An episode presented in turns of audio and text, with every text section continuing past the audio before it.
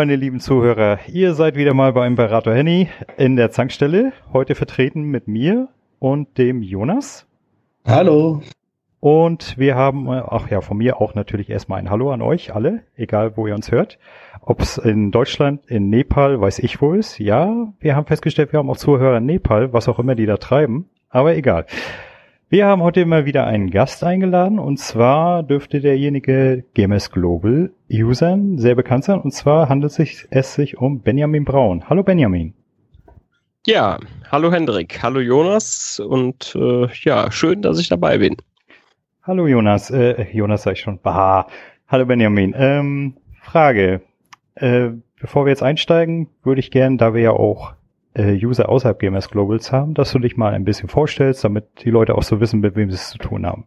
Ja, Gamers Global Usern, glaube ich, brauche ich das gar nicht mehr groß äh, zu erklären. Ich bin äh, in den äh, letzten Jahren äh, als Redakteur bei Gamers Global aktiv gewesen, habe äh, diverse Tests, News, Previews und äh, was auch immer alles dazugehört, Reports und so weiter geschrieben. Ähm, äh, bin seit äh, ja, ungefähr äh, ja, fast sechseinhalb Jahren äh, dann bei Gamers Global gewesen, als Trainee angefangen. Im, äh, am 1. Juli 2011 ist es gewesen.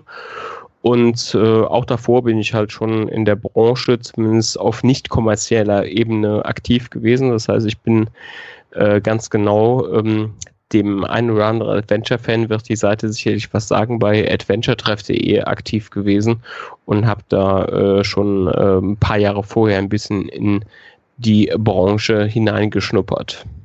Heißt das, du hast äh, direkt, hast du Journalist gelernt oder ist das mehr so ein, so ein reingerutscht Ding? Äh, das ist äh, wie so oft äh, eher ein reingerutscht Ding gewesen. Ähm, natürlich bin ich immer Gamer gewesen, habe gerne gespielt. Ich äh, bin immer ein großer Freund äh, von äh, Worten äh, gewesen und von schönen Formulierungen. Und ja, irgendwann ist natürlich äh, die Idee daraus entstanden, äh, warum sollte man das Ganze nicht möglicherweise als ja, engagierten, äh, engagiertes äh, Hobby pflegen, eben bei Adventure Treff und äh, von da ausgehend äh, dann eben auch, ob man das nicht vielleicht sogar als Beruf machen sollte. Und ja, ich hoffe zumindest mal, dass äh, die meisten Gamers Global Leser und äh, Freunde der Meinung sind, äh, dass das äh, keine falsche Entscheidung meinerseits war, das zu tun. Hast du denn, bevor du bei Gamers Global direkt äh, angefangen hast, warst du dort als normaler User äh, unterwegs oder äh, hast, hattest du vorher keine Ahnung, was Gamers Global überhaupt ist? Doch, ich bin äh, tatsächlich äh, sogar äh, relativ äh, lang schon auf Gamers Global aktiver Mitleser zunächst mal gewesen. Also bis zur Registrierung hat es noch ein bisschen gedauert. Ich glaube, ich bin registriert ungefähr seit, äh, ja, ich glaube, ein Jahr äh, vor dem offiziellen Start oder ein halbes Jahr vor dem offiziellen Start. Ich bin mir gar nicht mehr äh, ganz so sicher. Aber ich kenne tatsächlich sogar auch noch die Zeit von äh, gamersglobal.com, wo ähm, Jörg äh, versucht hat, das auf englischsprachiger Ebene aufzuziehen. Das hat ja nicht so ganz gefruchtet im Endeffekt. Äh, daraus ist ja gamersglobal.de dann am äh, Ende entstanden. Und nee, Mitleser, Mitleser war ich schon immer und ähm, aktiver, zumindest mit hier und da Comments, äh, bin ich seit, keine Ahnung, mindestens acht Jahren oder so. Okay, äh, Jonas, hast du irgendwas? Nee, ich würde das aber noch dazu ergänzen, also dass ich äh, von mir aus bezogen, also ich bin seit sechs Jahren bei Gamers Global, bei mir ging es genauso los wie beim Benjamin. Ich habe auch angefangen mit äh, erstmal nur mitlesen und dann registriert. Aber solange ich jetzt äh, zurückdenken kann, war für mich immer das Redaktionsteam Jörg, Christoph, Benjamin. Und für mich ist es jetzt schon eine Zäsur, wenn jetzt hier Benjamin sagt, dass jetzt Ende ist, weil das ist ähm, für mich ungewohnt, weil so hatte ich es bisher noch nicht erlebt. Ja, das äh, dürfte interessant werden in der Zukunft. Ja, da sind wir denn ja auch schon zum Grund dieses Podcast, beim Grund dieses Podcasts. Ähm, Mittlerweile dürfte ja auch der letzte User mitgekriegt haben, dass du die Seite verlässt. Was ich persönlich auch sehr schade finde, weil da geht's mir genau wie dem Jonas. Ähm, ich kann mir irgendwie eine Zukunft ohne euch als Dreierteam nicht so wirklich vorstellen, aber es wird schon irgendwie gehen, denke ich mal.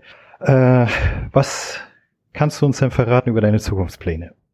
Ja, also wir haben das im Prinzip im Podcast ja, äh, wenn auch nicht in aller Ausführlichkeit, äh, im Prinzip schon angedeutet. Also ich werde ähm, äh, der Branche auf jeden Fall äh, erhalten bleiben. Das heißt halt auch auf der äh, gleichbleibenden Seite. Das heißt, ich werde jetzt nicht auf die dunkle Seite, wie das äh, der ein oder andere User nennt, wechseln und irgendwie da äh, in äh, PR äh, und Mark äh, Marketing bei äh, irgendeinem Publisher gehen oder sowas.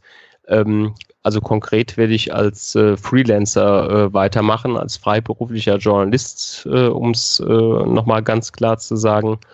Und ähm, entsprechend sowohl für Gamers Global als auch für das ein oder andere äh, Magazin, äh, was es so da draußen in Deutschland gibt, äh, dann in Zukunft äh, Testberichte in erster Linie, aber äh, sicherlich auch die ein oder andere Preview oder auch vielleicht mal ein Report oder ähnliche Geschichten äh, ja, entwickeln.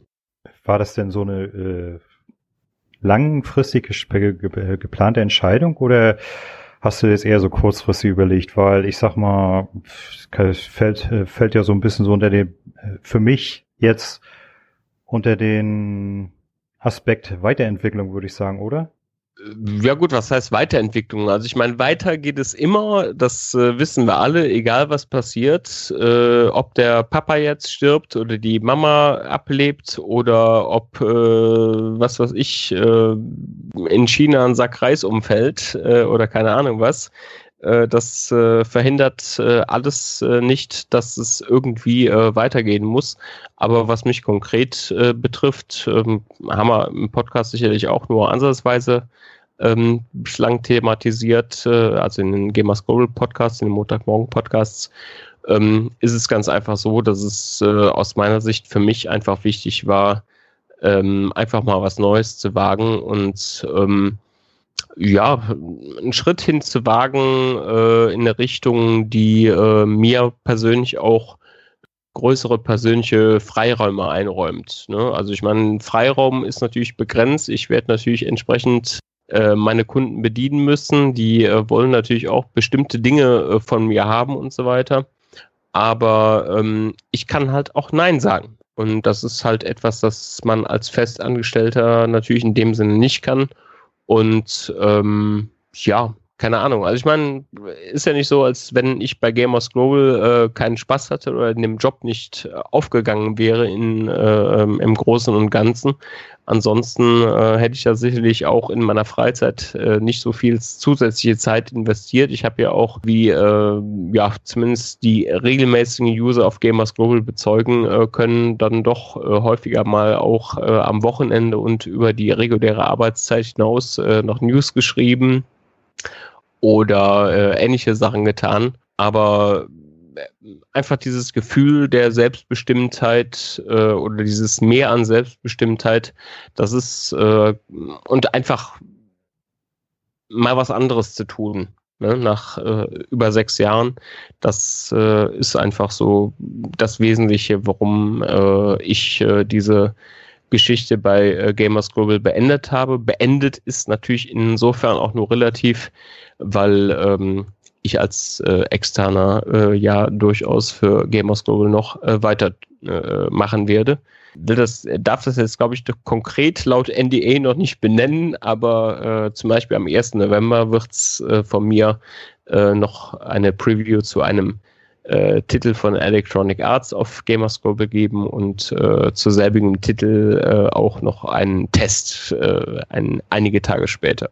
Naja, das hätte doch gepasst. Du, äh, wenn du zum Beispiel zur Konkurrenz gewechselt wärst und dann testest du ein Spiel des ultimativ Bösen auf der bösen Seite der Macht, das hätte gepasst, aber okay. Es, es gab ja unter, unter, unter unsere Zankstellen-News von der letzten Folge gab es ja schon das Gerücht, dass wir dich äh, eingekauft haben bei der Zankstelle und du dann wie ähm, der Sebastian Stange bei Auf ein Bier bei uns dann bist. Mhm.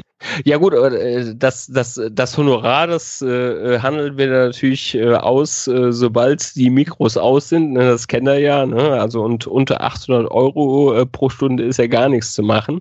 Also äh, von daher, nein, äh, ist natürlich Quatsch. Ähm, ja, ich äh, habe mich äh, natürlich euch äh, deshalb äh, als äh, Interviewgast heute zur Verfügung gestellt, ähm, weil ich das natürlich, auch wenn ich auch im Podcast tatsächlich, äh, gebe ich ja offen zu, äh, noch nie gehört habe, aber äh, wie ich das äh, ähm, im Vorgespräch im ganz kurzen, zweiminütigen äh, eben mit dem Hendrik schon gesagt hatte, ähm, ich habe halt generell einfach, weil ich so viel spiele und äh, also insbesondere spiele, aber auch natürlich hier und da mal eine Serie gucke oder keine Ahnung was mache, äh, höre ich tatsächlich gar keine Podcasts. Also das hat nichts damit zu tun, dass euer Podcast keine, keine Qualität hätte. Ganz im Gegenteil, das ist natürlich der beste Podcast, den es weltweit überhaupt gibt. Jawohl. Genau. Und äh, nö, ich habe mich einfach zur Verfügung gestellt, ähm, aus dem Grund, weil ihr ja auch treue Gamers Global User seid und ähm, ja, ganz einfach, also ich sage das ganz ehrlich, das klingt jetzt vielleicht blöd oder nach einem komischen Gedanken, aber wirklich, äh, weil ihr ähm, aktive äh, Gamers Global User seid und äh, weil ich auf die Weise nochmal vielleicht ein bisschen untermauern möchte, äh, was ich auch in den Podcast äh, schon gesagt habe, dass ähm, ich die Gamers Global Community und da gehört ihr eben zu, wirklich sehr gut finde und sehr unterstützenswert finde und äh, ansonsten äh, würde ich mir für euch auch nicht die Zeit nehmen. Und äh, aufgrund der Tatsache, dass ich ja nicht mehr lange bei Gamers Global bin, kann man mir auch glauben, dass ich das nicht aus, äh, ja, keine Ahnung, seltsamen Gründen tue. Jetzt machst du uns ganz verlegen. Aber mir stellt sich jetzt hier die Frage, bleibst du in München wohnen oder geht's zurück in die Heimat? Du kommst ja, äh, glaube aus Köln, wenn ich das richtig noch in Erinnerung habe. Also ich komme aus der Nähe von Köln, das äh, hast du richtig in Erinnerung. Ähm, und ich werde nicht in die Heimat äh, zurückgehen. Ich werde in äh, München bleiben. Ich äh, fühle mich da äh, im Großen und Ganzen auch wohl, unabhängig davon, das muss man an der Stelle ja schon sagen. Also die Kölner sind natürlich schon äh, die wesentlich besseren Menschen. ähm, also in Bezug auf Herzlichkeit und Mitmenschlichkeit. Also in München muss man halt einfach sagen, ähm, und da können die Münchner erzählen, was sie wollen, äh, wenn sie besoffen am Oktoberfest äh, schunkelnd nebeneinander sitzen. Also das Miteinander äh, und äh, ja, zumindest eine größere Entfernung zu der allgemeinen Ellenbogenmentalität, die wir leider Gottes in Deutschland immer mehr haben. Äh, da sind die Münchner an diese Ellbogen, Ellbogenmentalität deutlich näher dran, als es die Kölner äh, sind und äh, ich glaube auch jemals sein werden. Benjamin, eine Frage hätte ich mal. Sei doch mal ganz ehrlich. Das ist so ein Streitthema bei uns in der Zankstelle. Äh, wir sind eigentlich der Meinung, eigentlich verlässt du GG nur, weil du dir einen Chef gesucht hast, zu dem du aufschauen kannst. Ja gut, Jörg ist natürlich nicht der äh, größte, aber äh, Jörg ist äh, trotzdem äh, im übertragenen Sinne natürlich äh, jemand, äh, zu dem man äh, aufschauen kann. Also, ähm, also jemand, der sich über so lange Zeit ähm, in der deutschen, im deutschen Spielejournalismus äh, hält und noch dazu ähm, was ja auch ein Risiko war und was auch gewiss mit äh, hohen privaten äh, Investitionen verbunden war, äh, ein eigenes äh, Spielemagazin aufbaut äh, oder ein, ein eigenes Online-Magazin aufbaut, das sich finanziell rechnet, das funktioniert über viele Jahre hinweg. Und ähm, ja, das ist äh, jemand, äh, zu dem man äh, auf jeden Fall natürlich im übertragenen Sinne auf jeden Fall aufschauen kann. Im wörtlichen Sinne, wie gesagt, ist ein bisschen schwierig. 1,68 ist er, glaube ich, äh, oder so um den Dreh. Da bin ich schon ein paar Zentimeter drüber. Aber nö, also vor dem, was der Jörg A in der Spielebranche allgemein gemacht hat und was er damit Gamers Global auf die Beine gestellt hat, äh, das ist äh, definitiv etwas, wovor man Respekt haben muss denn äh, das ist alles andere als ein Selbstläufer. Naja, ich sag mal, ich war selber jahrelang mal selbstständig, ich kenne das und ich habe da wirklich höchsten Respekt vor, wenn sich jemand da durchsetzt. Und deswegen habe ich auch zum Beispiel immer äh, allerhöchste allerhöchstes Verständnis für seine ganzen Aktionen mit, sei es nur Abo-Werbung, sei es Weihnachtsspenden etc., wo sich ja gerne Leute immer das Maul drüber zerreißen, aber wenn du nun mal so selbstständig bist, dann musst du zusehen, wie du an Kohle kommst und wenn das nur so geht, dann warum nicht? Ich meine, ist mir jedenfalls lieber, als wenn der Gamers Global zumachen muss. Ich kann dir nicht sagen, ob es nur so geht, äh, beziehungsweise ich möchte es dir natürlich auch nicht sagen, soweit äh, Jörg äh, uns in meiner internen Zeit äh, darüber informiert hat, aber letztlich ist es ganz einfach so, allein die Tatsache, dass äh, York ähm, so viele Leute mobilisieren kann, die entsprechend äh, bei diesen Crowdfunding-Aktionen, ob zu Weihnachten oder zur Tokyo Game Show oder sonst irgendwas mobilisieren kann, das äh, spricht halt für ihn. Ja, also es spricht halt einfach dafür, es gibt äh, mehr als genügend Leute, die äh, das, was er da tut oder das, was wir da getan haben, ich äh, darf mich auch als ehemaliger vielleicht dann äh, noch in den Kreis äh, mit, mit einbeziehen.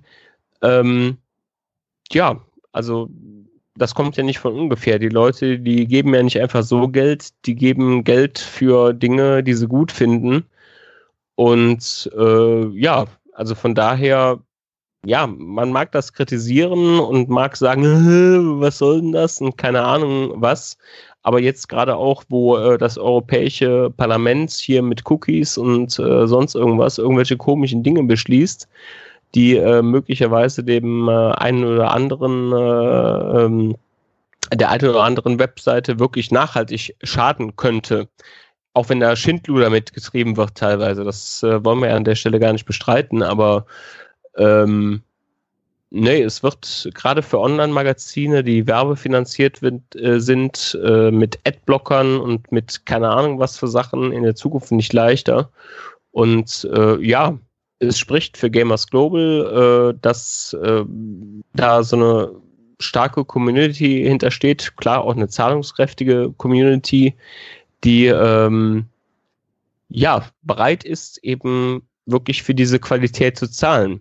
Weil äh, es gibt viele Online-Magazine, ob jetzt äh, Tageszeitungen wie die FAZ oder sonst irgendwas, die das natürlich auch äh, haben, wo du irgendwelche in irgendwelchen äh, Modellen dann eben Geld bezahlen kannst oder halt als Abonnent von der Printausgabe dann gleichzeitig Zugriff auf alle Online-Inhalte hast, die dann vielleicht ein bisschen weiter noch gehen als, als das äh, Printangebot. Ähm, aber die Leute bezahlen das in Einzelfällen vielleicht auch mal so einfach so, aber äh, im Regelfall bezahlen sie es halt nur dann, wenn sie der Meinung sind, äh, dass es da einen guten Grund zu gibt. Und ähm, ich glaube, warum die Leute bei Gamers Global dann wirklich mal teilweise richtig viel Geld in die Hand nehmen und äh, da die redaktionelle Arbeit unterstützen, das, äh, ja, das spricht nur für das, was wir bei Gamers Global gemacht haben.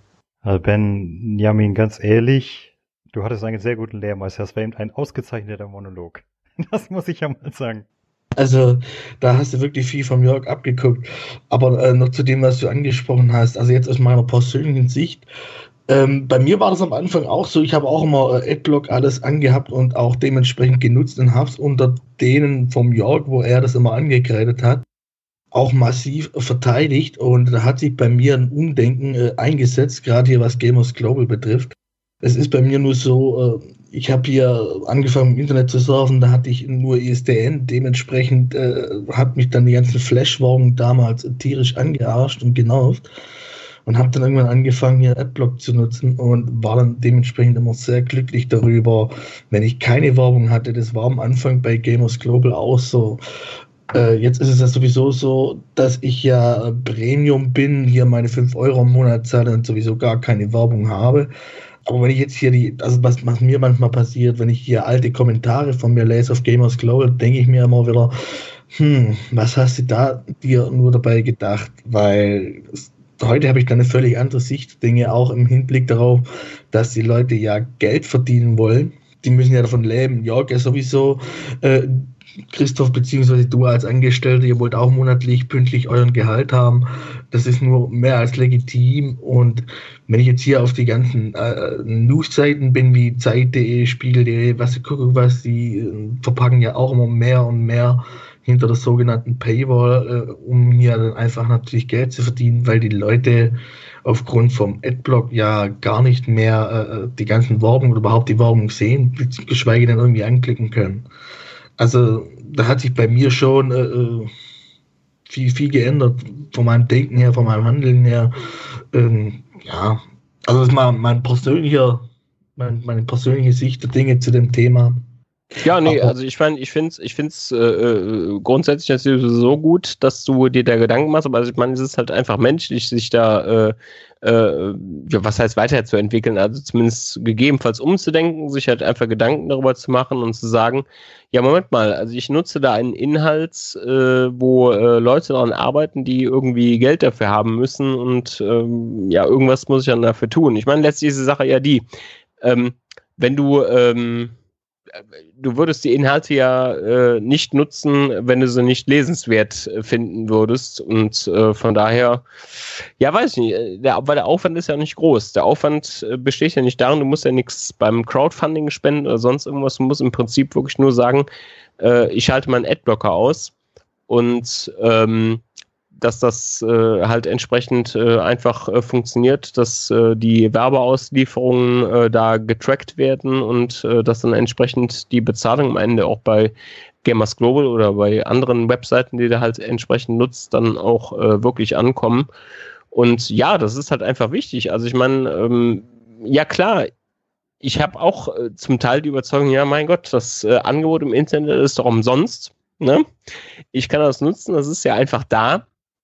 Aber ähm, ja, also gerade wenn es einem wirklich was wert ist, äh, dann muss man das auch irgendwie honorieren. Ich bin nicht der Meinung, dass man da jetzt hingehen muss, ja, ich muss jetzt unbedingt was beim Crowdfunding spenden, aber zumindest das Minimum ist und da hat Gamers Global natürlich zumindest in Bezug auf seine Kernzielgruppe einen großen Vorteil, ähm, dass man wirklich miteinander kommuniziert. Also Jörg mit euch, Jörg mit tausend anderen Usern oder mit vielen anderen Usern. Das gilt natürlich nicht für alle, aber zumindest für wirklich einen erheblichen Teil, die das mitkriegen. Dass so eine Botschaft schaltet euren Adblocker aus, doch eher ankommt als äh, die äh, komische hier, du hast den Adblocker angeschaltet, äh, Textbotschaft auf Four Players bei irgendwelchen 14-Jährigen, die sowieso nur schreiben wollen, was ist das denn für ein Arschloch, ja. also, äh, oder wie scheiße ist der Test denn oder keine Ahnung was, ne? Äh, ja, nein, also ich finde das gut. Das, natürlich muss das unterstützt werden. Das ist halt einfach eine ganz äh, schwierige, äh, schwierige Sache mit der Finanzierung und äh, das wird natürlich auch mit ähm, YouTubern und äh, oder wie, wie, wie die äh, Publisher das in, nennen mittlerweile den Influencern. Das sind ja die Influencer, die YouTuber, ne? äh, also Gronk und Co. Äh, wird das natürlich auch nicht einfacher, wenn ähm, die der Meinung sind, dass das äh, eine bessere und eine richtigere und eine zielgerichtetere Werbung äh, für ihre Produkte ist, als ähm, äh, wenn sie Werbung auf, bei einem Spielemagazin äh, schalten, das einen gescheiten äh, Test zu ihrem Titel abliefert. Benjamin, um mal auf die Zeit vor Gamers Global zurückzukommen, oder nicht, nicht direkt. Du bist dann, bist du von Jörg gefragt worden, ob du da mitmachen willst oder hast du dich einfach beworben oder wie lief das Ganze? Ja, das ist im Prinzip äh, relativ schnell erklärt. Der Jörg hat äh, damals äh, eine Trainee-Stelle ausgeschrieben für Gamers Global. Ich kann ja nicht mehr genau sagen, wann das war. Das muss irgendwann Ende 2016 gewesen sein. Und ähm, ich habe mich darauf beworben, habe halt äh, ja, meine Bewerbung, meine Bewerbungstexte und so weiter eingereicht. Und äh, er hat mich äh, damals, das muss so im Januar, äh, muss das gewesen sein, Ende Januar 2017, zu äh, Gamers Global ins Redaktionsbüro zu einem Vorstellungs-, also zum persönlichen Vorstellungsgespräch eingeladen. Ich äh, denke, ich verrate nicht äh, zu viel damit, dass da äh, neben mir noch äh, zwei weitere Personen, soweit ich weiß. Also ist jetzt auch nur äh, aus, aus, aus meiner Perspektive und äh, meines Wissens nach, also möglicherweise hat Jörg auch vier eingeladen und ich weiß es noch nicht besser. Aber ich meine, es wären drei gewesen die er eingeladen hat zu einem Vorstellungsgespräch und er hat sich nach diesem äh, Vorstellungsgespräch unter den meines Wissens nach eben wie gesagt drei Bewerbern für den Sebastian Horst äh, damals erschienen äh, entschieden. Äh, ich weiß nicht, ob euch der Name noch etwas sagt. Also mir auf jeden Fall nicht. Ich bin ja erst seit äh, Mitte 2012 dabei. Ja, gut, äh, wie dem auch sei. Also Sebastian Horst hat es damals gemacht. Ihr müsstet den Jörg fragen, warum äh, die Entscheidung äh, für ihn äh, gefallen ist und äh, nicht für mich äh, in den Anfängen. Ich glaube, das hat aber auch viel damit zu tun, dass ich eben aus Brühl konkret, da sitze ich auch im Moment, ich bin im Moment bei meinen Eltern nach einem Event von EA zu einem Spiel, über das ich noch nichts sagen darf, da habe ich noch einen, äh, das habe ich äh, für einen kleinen Kurzurlaub bei meinen äh, Eltern genutzt, äh, also aus der Nähe von Köln, äh, in der Nähe von Köln ähm, äh, komme und eben nach München umziehen musste, automatisch für diese Trainee-Stelle. Ähm, und der Sebastian Horst, der wohnte, hm, ich weiß gar nicht, ob der mit seiner Freundin zusammen wohnte oder, also der hatte auf jeden Fall eine Freundin, keine Ahnung. Aber der kam auf jeden Fall aus München direkt oder zumindest aus der näheren Umgebung. Und äh, ja, für ihn war äh, die einzige Umstellung mit dem Beginn bei Gamers, mit dem Arbeitsbeginn bei Gamers Global, dass er sich möglicherweise ein Monatsticket für die äh, für den öffentlichen Nahverkehr kaufen musste, das er möglicherweise vorher nicht hatte oder so, ne? Keine Ahnung. Äh, ich nehme an, dass das der Grund war. Und der Sebastian Horst, der hat halt relativ äh, schnell äh, innerhalb seiner Probezeit wieder aufgehört. Ich glaube, ähm, die Trainee-Stelle wäre am 1. Juni 2011 losgegangen. Und ja, ich habe dann am 1. Juli 2011 bei Gamers Global angefangen und das war eine sehr kurzfristige Sache. Ich meine, das hat der Jörg natürlich nicht von mir verlangt, aber er hat mich gefragt, wie es da aussieht, ob das möglich wäre. Und ich habe tatsächlich für den Juli 2011 so eine äh, billig All-Inclusive äh, All äh, Unterkunft in äh, München-Mosach, falls äh, die Anheimisch, Anrainer werden wissen, was das für ein Stadtteil in München ist. In der Nähe vom Olympia-Einkaufszentrum, also da, wo der Anschlag, wo der Amoklauf war, das werden bestimmt noch einige wissen. Und ähm, da habe ich mich halt für den äh, Juli dann tatsächlich für einen Monat einquartiert. Ich habe aber zum Glück sehr schnell äh, eine Wohnung gefunden, äh, in der ich da tatsächlich auch bis äh, heute noch wohne und mich auch äh, ganz wohl fühle. Und ähm, das darf ich auch dazu sagen, glaube ich zumindest. Äh, also irgendwann hat Jörg mal gesagt, ich war bei dem Vorstellungsgespräch seine Nummer zwei, aber ich hätte von Anfang an seine Nummer eins sein sollen. Oh, das hört sich ja gut an. Im Nachhinein ist man prinzipiell immer schlauer. Ja. Aber da stellt sich mir die spannende Frage, was war dein schönstes Erlebnis bei Gamers Global? Oh, das ist, das ist wirklich äh, schwierig zu sagen. Also ich meine, da gab es natürlich äh, viele schöne Situationen. Äh, auch das ist ja etwas, was wir in den vergangenen Montagmorgen-Podcasts oder was Jörg in den vergangenen Montagmorgen-Podcasts äh, so ein bisschen versucht hat, aus mir rauszukriegen. Aber ich meine, letztlich ist es so, du denkst halt äh, an viele schö schöne Erlebnisse. Also ich meine, die weißt du natürlich, aber wenn du jetzt drüber nachdenken sollst, dann fällt dir das spontan äh, nicht immer alles ein. Nö, da gab es viele schöne Situationen. Also ich meine, das erste Mal auf die E3 äh, zu gehen, äh, das war für mich auch tatsächlich der allererste Trip in die äh, Vereinigten Staaten. Äh, das war natürlich eine tolle Sache, ist überhaupt keine Frage. Und das war auch in allen Jahren danach, in äh, denen ich in die USA gegangen bin, äh, immer wieder toll, da einfach dabei zu sein, vor Ort zu sein, an Pressekonferenzen teilzunehmen, egal ob bei Sony, Ubisoft, äh, wo man sich äh, äh, im letzten Jahr ja zum Glück nicht, aber in den Vorjahren dann immer irgendwelche gefühlt 20-minütigen Tanznummern aus Just Dance angucken musste äh, wo man nur dachte, was soll ich jetzt eigentlich machen? Soll ich jetzt aufs Klo gehen? Also die Zeit nutzen, um aufs Klo zu gehen? Soll ich mich fremdschämen oder ja, soll ich aufstehen, mittanzen? Aber dann gib mir erst noch eine Flasche Wodka dazu, damit das auch äh, wirklich funktioniert. Ne? Keine Ahnung. Nein, natürlich, da gab es äh, tausend tolle Sachen. Oder ich meine, auch in München selbst, also das Mickey Epic 2, das äh, ist zum Beispiel ein Spiel gewesen, das mich persönlich jetzt nicht so wahnsinnig gejuckt hat. Also das erste Mickey Epic oder Epic Mickey hieß es in Europa, ne? Ich ver verwechsel das immer. Wie hieß das bei uns? Epic Mickey oder Mickey Epic? Nee, bei, bei uns hieß das Mickey Epic, meine ich. Also bei uns hieß das Mickey Epic, okay. Ja, nee, weil das ist, äh, glaube ich, in den USA ja umgekehrt gewesen. Da wird ja auch Mickey nicht mit äh, äh Y nur geschrieben, sondern mit EY und so weiter und keine Ahnung. Egal. Auf jeden Fall, ähm, das Spiel selbst hat mich eigentlich überhaupt nicht interessiert oder zumindest nicht nennenswert. Also zumal ich den ersten Teil jetzt auch nicht so prall fand und die Wii eh nicht, eh nie meine pff, ja, Lieblingsplattform war. Das ist eine Plattform, die man aus meiner Sicht total vergessen kann. Ne? Ich meine, hat sich 100 Millionen Mal verkauft, aber ja, weiß ich nicht, gibt halt wahrscheinlich 100 Millionen Altenheime in, äh, auf der Welt, ne? keine Ahnung.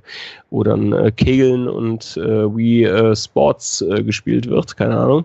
Aber Warren Spector zu treffen und mit dem ein Interview machen zu können, äh, mit dem Florian Pfeffer äh, damals zusammen, das ist schon, das sind natürlich alles Momente, die, die einem in Erinnerung bleiben, wo man denkt, ja, also es gibt schon viele Leute, die würden gerne mal Warren Spector persönlich treffen und ich habe ihn wirklich persönlich getroffen. Ich konnte ihm sogar Fragen stellen und äh, habe ihn auch äh, zu Themen wie, äh, ja, ist das jetzt eigentlich ein Casual-Spiel oder nicht, äh, befragt, ja. und ähm, ja, wo man sich denkt, da ist der ein oder andere oder könnte der ein oder andere schon ein bisschen äh, neidisch drauf sein. Äh, wenn ich tatsächlich, das, das, das, das wurmt mich so ein bisschen, äh, nicht getroffen habe, den habe ich liebend gerne mal auf einer Spielemesse getroffen. Aber wir mussten da auf der Gamescom irgendwann nochmal die Termine umstapeln.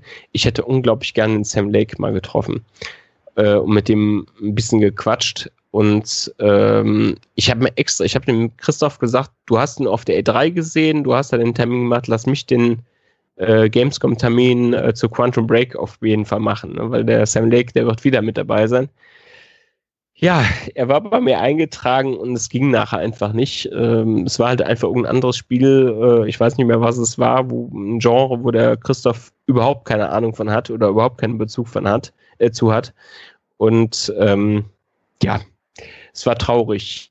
Äh, bei denen hätte ich echt gerne mal getroffen, aber die Gelegenheit, die ergibt sich ja vielleicht in Zukunft nochmal. Na, wünschen wir das Beste. Äh, da würde mich mal interessieren, ist das denn so? Also geht ihr direkt, wenn, wenn ihr zum Beispiel Tests schreibt oder äh, irgendwelche Reports macht oder so, geht das dann bei euch in der Redaktion um, nach, äh, je nachdem, ob derjenige Bezug dazu hat oder musst du auch wirklich mal irgendwas machen, wovon du eigentlich gar keine Ahnung hast? Also gar keine Ahnung, das wäre einfach nur kontraproduktiv. Also ähm, Jörg. Naja, ich, ich meine, mit gar keine Ahnung meine ich jetzt, sagen wir mal, du sollst was über Sportspiele schreiben und ja, du spielst, du hast zwar schon Sportspiele gespielt, aber hast eigentlich gar keinen Bock da drauf. So sowas in der Richtung meine ich.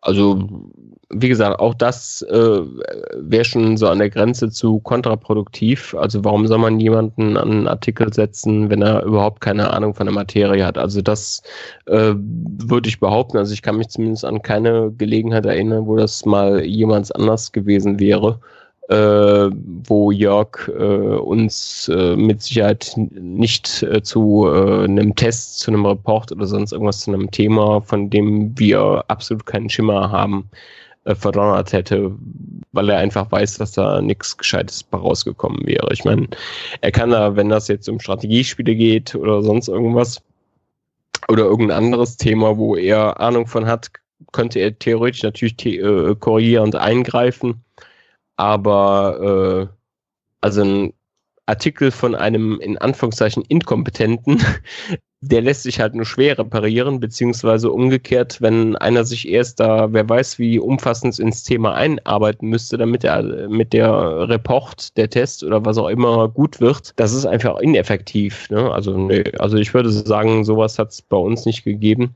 Ähm, und äh, dementsprechend waren bei uns die Aufgaben auch immer relativ klar verteilt. Und äh, also zum Beispiel so ein Total War oder sonst irgendwas, wenn der Jörg selbst ist natürlich klar, dass er das am liebsten selbst machen würde. Er kennt die Reihe auch äh, somit am besten äh, von allen Testern in Deutschland. Also ist nur ein Beispiel, Civilization gehört ja sicherlich auch äh, dazu und auch einige andere Spielereien. Ja, dann hat das halt mal ein Rüdiger Steitle gemacht. Da hat man mal gesagt, na gut, dann haben wir halt am Ende kein Testvideo, weil der Rüdiger vielleicht keine Videoschnipsel einreichen kann, die man zu einem Testvideo verarbeiten kann. Aber äh, es würde halt keinen Sinn machen zu sagen, hier Christoph oder Benjamin testet mal Total War Rome 2 ne, oder so. Das hätte keinen Sinn gemacht. Da, da finde ich aber ein gutes Beispiel jetzt die Stunde der, Kritiker von Super Mario Odyssey, wo ich mir gestern angeguckt habe und gedacht habe, Jörg, was zur Hölle machst du da? Da merkst du wirklich, dass das halt absolut nicht sein Ding ist und er es halt nur macht wegen, wegen Stunde der Kritiker und dementsprechend fällt dann am Ende die Wertung aus. Ähm, also ich habe äh, die SDK äh, tatsächlich äh, selbst noch nicht gesehen. Dementsprechend äh, weiß ich jetzt nicht, was Jörg am Ende für ein Fazit gezogen hat. Aber äh, ja, keine Ahnung. Ich meine, so ist es halt. Ne? Ich meine, wenn das, äh, äh, wenn man mit dem Genre äh, nicht so viel zu tun hat, äh, gerade wenn äh, die Kamera noch Probleme macht und eine hohe Präzision bei der Eingabe gefragt ist, noch, noch dazu mit dem Gamepad, ja, dann kann ich verstehen, dass das äh, nicht unbedingt äh, ein Spiel ist, das wie für York gemacht ist. Ja, aber er hat sich hinterher dann selbst manchmal auf den Kopf geschlagen und gesagt, oh Mann, äh, da war ich nicht der hellste Fisch im Teich, um es mal so zu sagen. Aber es lohnt sich auf jeden Fall zum Anschauen. Vor allem passt hier Anatol wirklich wunderbar rein. Für alle, die kein Premium haben, können ja ein Premium abschließen und sich dann die Stunde der Kritiker anschauen. Ein, einmal, einmal Kauf äh, für die SDK gibt's gibt's ja auch noch, äh, kann man äh, dann entsprechend auch machen. Nö, aber wie gesagt, also ich meine, ähm, solange man das eigene Unvermögen, die eigene Dummheit vielleicht auch mal in Einzelfällen äh, nicht dem Spiel zu Lasten legt, das soll ja nicht heißen, äh, dass man am Ende nicht sagen kann, nee, ich habe keinen Bock, nach einer Stunde spiele ich das Ding nicht mehr weiter. Ne? Das ist einfach nicht mein Ding, das mag ich nicht, das geht mir um den Sack, die Kamera ist scheiße und keine Ahnung was.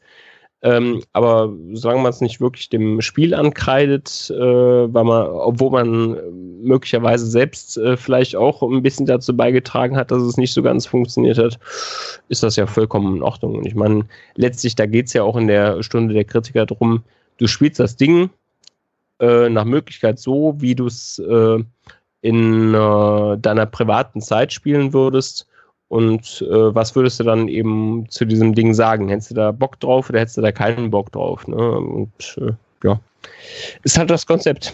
Das ist ja, das ist ja das, was viele immer der Stunde der Kritiker nicht ver verstehen. Diese, viele sind ja anscheinend immer der Meinung, das wäre ein Test, aber wenn man sich ein bisschen drauf einlässt, ich meine, es ist halt im Endeffekt immer nur die persönliche Meinung, ne? Wobei mich da mal interessieren würde, wo wir jetzt gerade bei den Videos sind.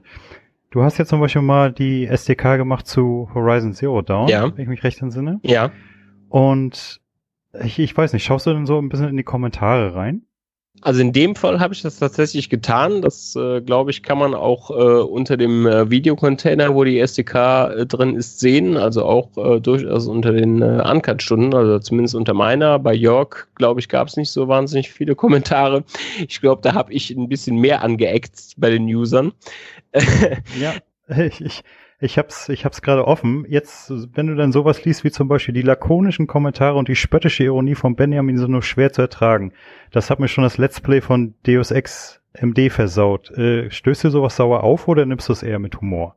Ja, was heißt mit Humor? Also ich meine, ich nehme das halt einfach hin. Äh, das ist vollkommen okay, wenn äh, da jemand äh, seine Meinung in der Form äußert äh, wenn mir da einer sagt, ich äh, würde mich, äh, würde dem Spiel nicht gerecht werden und keine Ahnung was, dann, dann würde ich ja schon anders drauf reagieren, ne? Weil er drückt mit dem Kommentar, ich weiß jetzt nicht, wer es war, ich kenne den Kommentar, aber ich kann mich, ich glaube, Jonesy, kann das sein? Was, was ist Jones? Jones war es bestimmt nicht. Nee, das war Air Mac. Air Mac. Ja, ist ja egal, wer es war. Aber ähm, nö, er drückt damit halt einfach nur aus. Das ist nicht meine Art des Humors. Ich mag diese trockene Art nicht. Äh, äh also die mir viele attestieren, äh, dass ich so trocken humorig sei. Ich weiß gar nicht, woher das kommt. Ach, das stimmt. Ja. Ich find's klasse. Ja, ist ja egal. Aber ähm, nö, ich habe überhaupt kein Problem damit, wenn jemand meinen Humor nicht teilt äh, und sagt, ich fand das nicht lustig. Mir ist das zu, äh, ja, weiß ich nicht, mir ist das, äh, ja, weiß ich nicht, keine Ahnung. Also einfach, dass es ihnen nicht gefällt. Das kann ich verstehen und das ist vollkommen in Ordnung. Jeder hat eine andere Form des Humors. Äh, ich glaube, mein Humor ist da, glaube ich, ein bisschen vielfältiger, als das äh, manche Leute unterstellen, weil es gibt wirklich kaum eine, also zumindest grundsätzlich, ne? das heißt ja nicht im konkreten Fall, dass es äh, mal so, mal so ist, aber äh, ich mag sowohl den primitivsten Penishumor, äh, aber auch äh, intellektuellen Humor äh, wirklich äh, sehr, sehr gerne. Also habe ich von vorne bis hinten kein Problem mit. Nein, aber wenn das einer nicht mag, wie ich das äh, kommentiere oder wie ich mich zu Dingen äußere, ist das vollkommen okay, ähm, solange das eben kein persönlicher Angriff ist. Also ich finde, du hast das immer recht gut gemacht. Du bist da im Gegensatz zum Jörg oder zum Christoph dann eher so der ruhige Typ, sachlich, äh, der dann halt sein Ding durchzieht. Und ich fand, das hat eigentlich auch ziemlich gut zu Game of Global reingepasst. Also das ist mein Eindruck jetzt gewesen von den letzten fünf, sechs Jahren. Ja, wie gesagt, also es kann sein, dass ich da äh, eine Menge Ruhe ausstrahle. Das glaube ich sogar auch. Also ich, ich würde nicht sagen, dass ich ein ruhiger Typ bin. Ich bin tatsächlich eher äh, sogar ein äh, Hypernervösling, äh, kann man sagen. Aber ähm, ich bin grundsätzlich vom Gemüt her ein, äh, ja, in Anführungszeichen ruhiger, ausgleichender Typ das kann man, glaube ich, schon sagen. Also ich bin eher, ich bin eigentlich keiner, der auf äh, Krawall gebürstet ist oder der Aggressionen reinbringt. Das soll nicht heißen, dass es das nicht auch mal passieren kann. Ne? Ich meine, wenn ich mich richtig ärgere, dann kann ich auch mal ausrasten, ja. Äh, so ist es nicht. Aber äh, generell bin ich immer ein Typ gewesen, der um Ausgleich und um äh, Ruhe bemüht war und äh, der so ach ja, wenn zwei sich streiten, ne, der dann dazwischen geht und schlichtet. Ne, so einer bin ich tatsächlich. Ja, solch, solche Leute muss es auch geben. Muss es auch geben, ja. Ah, apropos Spiele. Ähm, hast du eigentlich irgendeinen Alltime-Klassiker? Also ein Spiel, was du immer wieder rauskramen könntest?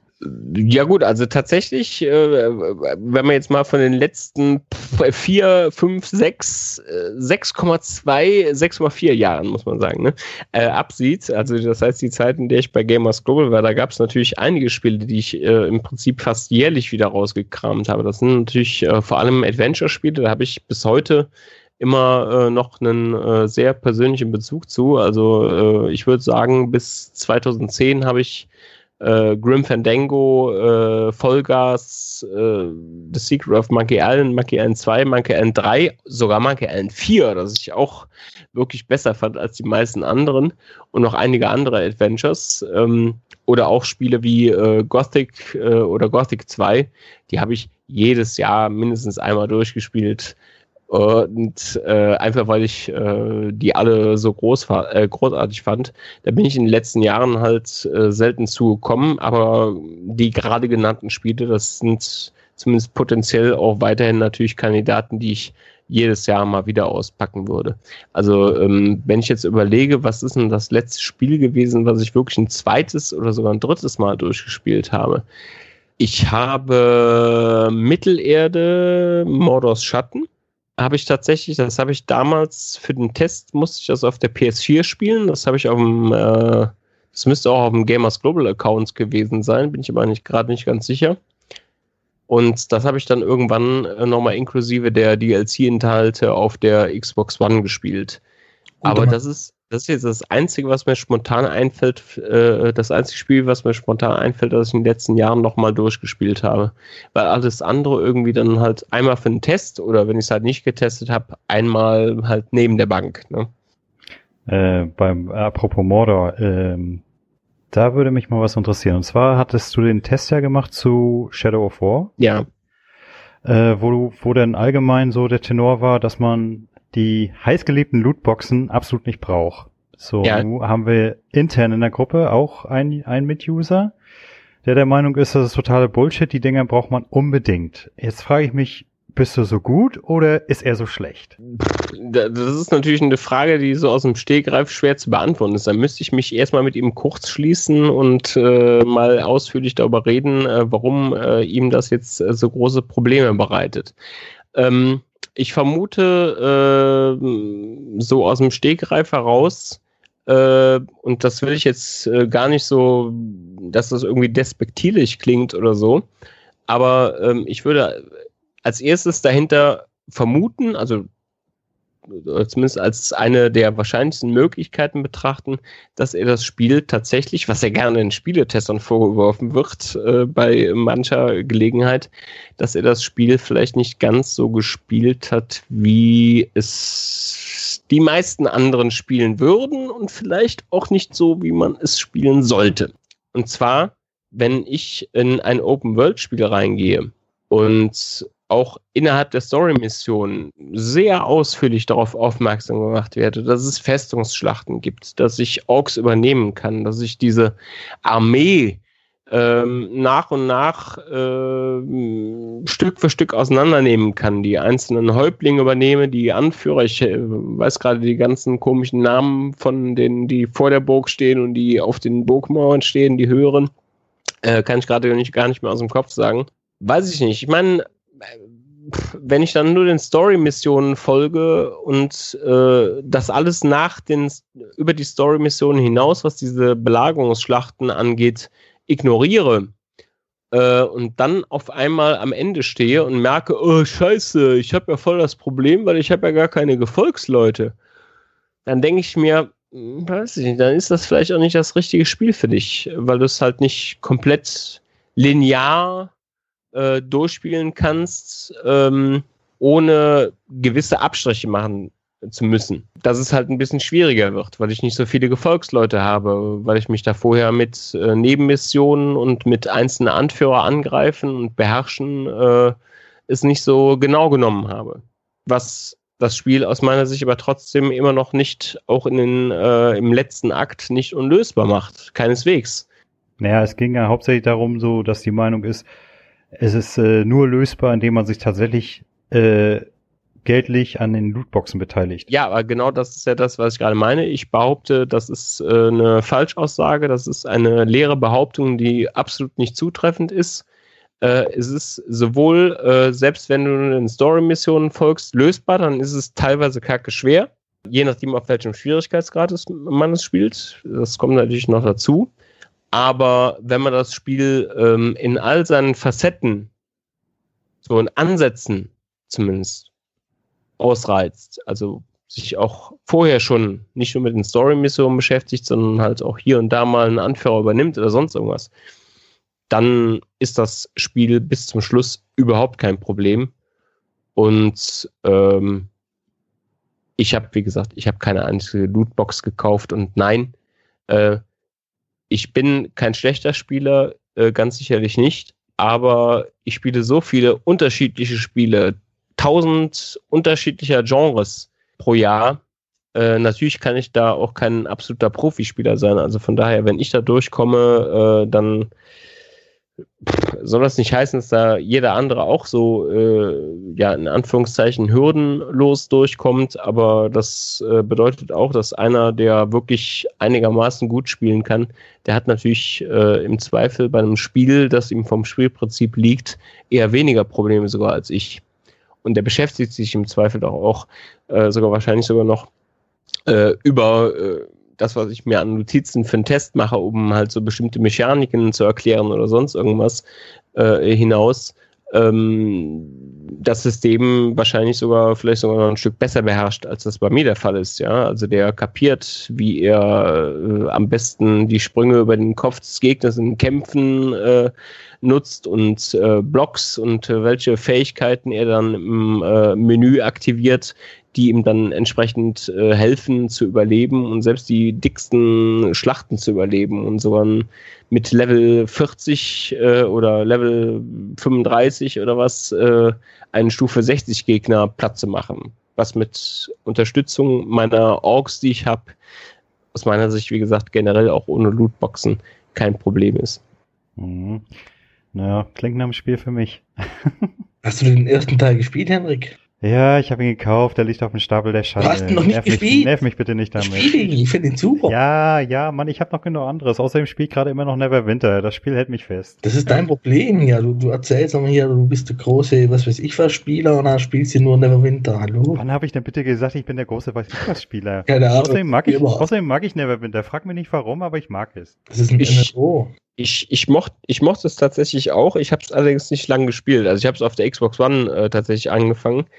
Und äh, nee, ich kann das gut verstehen. Ich meine, warum soll man denn äh, bitte, wenn man Spaß an einem Spiel hat äh, und ja, warum soll man das denn nicht weiterspielen anstelle von irgendwas anderem? Ich meine, mein Gott, der Pile of Shame, der wächst bei jedem von uns an. So sieht's aus, aber bei mir kommt jetzt zusätzlich noch dazu, dass ich ein elender Achievement Hunter bin. Ach, und dann sitzt man da und denkt sich auch, Mensch, du, und da fängst du ein MMO an. Was ja nicht dafür bekannt ist, dass die Achievements im laufenden Band purzeln. Aber ist egal, ich, das Spiel hat irgendwie sogar es geschafft, mich so ein bisschen davon abzuhalten. Gerade Shadow of Mordor, ich bin ja nicht der Achievement-Freund, das solltest du ja mittlerweile wissen, ne? Aber gerade dieses Spiel hat äh, äh, dafür gesorgt, gerade weil sie es meiner Meinung nach so schön eingebaut haben, dass ich dort äh, sehr viele Achievements gemacht habe, sogar freiwillig gemacht mhm. habe und Spaß daran gehabt habe. Ja, aber ich meine, äh, siehst du, das, das, ist, das ist halt der Punkt, ne? Weißt du, ich meine, es gibt, ähm, äh, deswegen, das ist, das ist ja auch das, was ich nicht verstehe. Weißt du, im Prinzip, das äh, Spiel ist beim Erreichen des letzten Akts im Prinzip vorbei. Du hast ein Ende, das ist okay.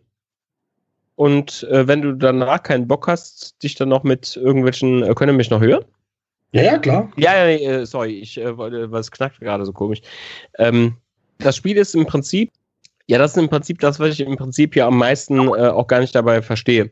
Wenn du den letzten Akt erreicht hast, beziehungsweise die, das, äh, äh, bevor es dann mit den ganzen äh, letzten Belagerungsschlachten äh, da losgeht in äh, Schatten des Krieges, da hast du im Prinzip alles Wesentliche gesehen. Und es gibt noch haufenweise Kram, den du auch abseits dessen erledigen kannst, wenn du willst. Und es gibt gar keinen Grund zu sagen, oh, ich muss jetzt unbedingt noch hier diese ganzen Belagerungsschlachten machen. Nee, gibt es überhaupt nicht. Das ist so ein bisschen wie in äh, Batman Arkham äh, Knight zum Beispiel. Ne? Das Spiel hört auf und noch ist die Nacht nicht vorbei. Äh, so nach dem Motto. Ne? Also so hört das ja im Prinzip dann auf ne? und dann geht's weiter. Und dann kannst du dich weiter in die Open World stürzen und andere Sachen machen. Und wenn du dann ja, ich glaube, alles muss man nicht erledigt haben, aber zumindest einen Großteil der Nebenmissionen noch erledigt hat und äh, sonstige Nebenaufgaben, Erst dann kriegst du dann ja auch das richtige Ende. Ich habe selbst nie gesehen, aber Batman hängt dann halt, glaube ich, wirklich den Batsuit ans, äh, an, den, an den Haken ne? und hört halt wirklich auf und du kannst nicht mehr weiterspielen.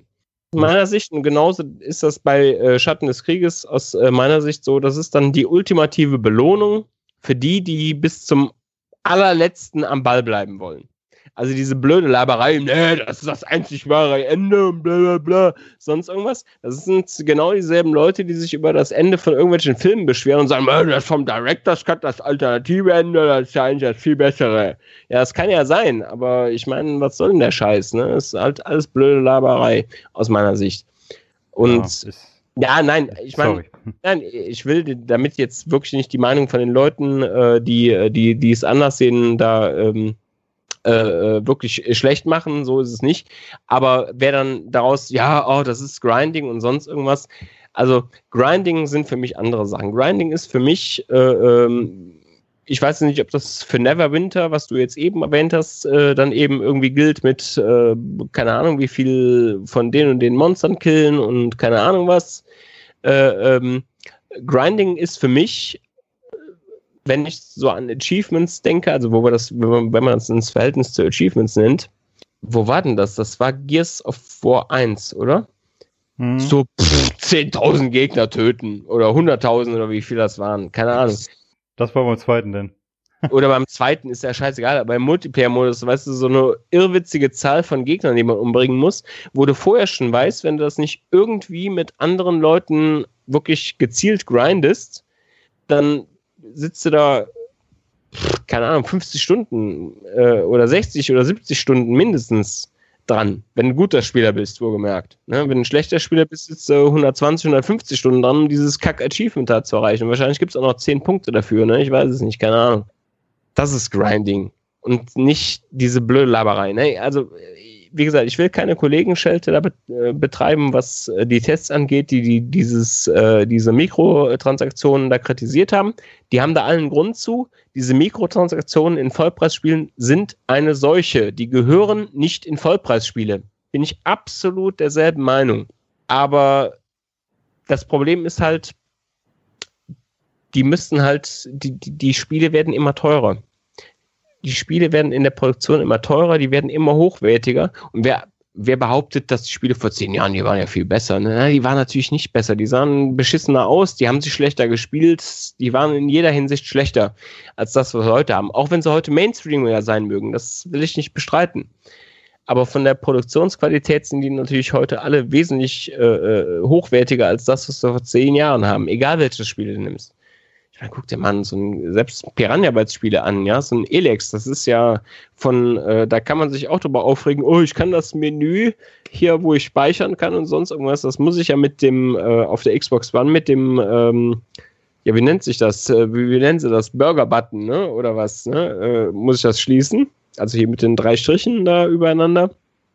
In jedem anderen Spiel kann ich mit B das Menü komplett schließen und bin wieder im Spiel und so weiter. Da kann man sich über solche Sachen, jetzt denkt mal an Gothic 1 zurück. Wie hat man denn da Handel betrieben? Ja, da Steuerung drücken, ne? dann kannst du mit den Pfeiltasten dann äh, langsam die einzelnen äh, Splitter da ins Menü vom, äh, vom Händler wandern lassen. Wenn du Steuerung Shift drückst, dann gehen 10 pro Klick. Und wenn du Steuerung Shift irgendwas drückst, dann gehen 100 pro Klick. ja, also, nein, also da darf, da darf einem, da darf man sich äh, aus meiner Sicht keine falschen Vorstellungen machen. Und ich meine, die Leute, äh, die Spielefirmen, die müssen mit, äh, die müssen natürlich die Ausgaben, die sie für diese Spiele haben, rechtfertigen. Und gerade wo viele Konkurrenzprodukte erscheinen, ist die Wahrscheinlichkeit eben hoch, dass sie da ja in Anführungszeichen zumindest einen Flop produzieren. Also müssen irgendwie zusätzliche Einnahmequellen her. Ja, ich meine, wie generiere ich die? Ja, DLC, Add-ons hat es früher schon gegeben, aber trotzdem, es gibt überhaupt keine Frage, dass die Entwickler gezielt hingehen und sagen, wir äh, haben die vielleicht sogar schon mehr oder weniger vorproduziert. Vielleicht auch nicht ganz fertig, aber wir vermarkten sie dann später einzeln und verkaufen sie zu einem separaten Preis. Aber natürlich ist das vorher mit einberechnet. Ansonsten würden sie sagen, wenn das in diesen 60 Euro oder 70 Euro, je nachdem, ne, was die UVP halt ist, drin sein soll, ja, dann müssten wir es weglassen, weil sich das nicht lohnt, das zu tun. Aber so kriegen sie halt zusätzliche Einnahmen und die Mikrotransaktionen, so schade das auch sein mag, die sind halt eine Methode da, äh, ähm, um zumindest aus bestimmten Leuten da noch zusätzliche Einnahmen rauszukriegen. Nur, wann habe ich denn ein Problem mit den Mikrotransaktionen? Habe ich ein Problem mit den Mikrotransaktionen, auch wenn ich sie, ob ich sie mag oder nicht mag, ist eine andere Frage. Ich mag sie auch nicht. Einfach weil sie da sind? Oder sind die Mikrotransaktionen erst dann ein wirkliches Problem, wenn ich sie wirklich brauche? Und ich sage, letzteres ist der Fall.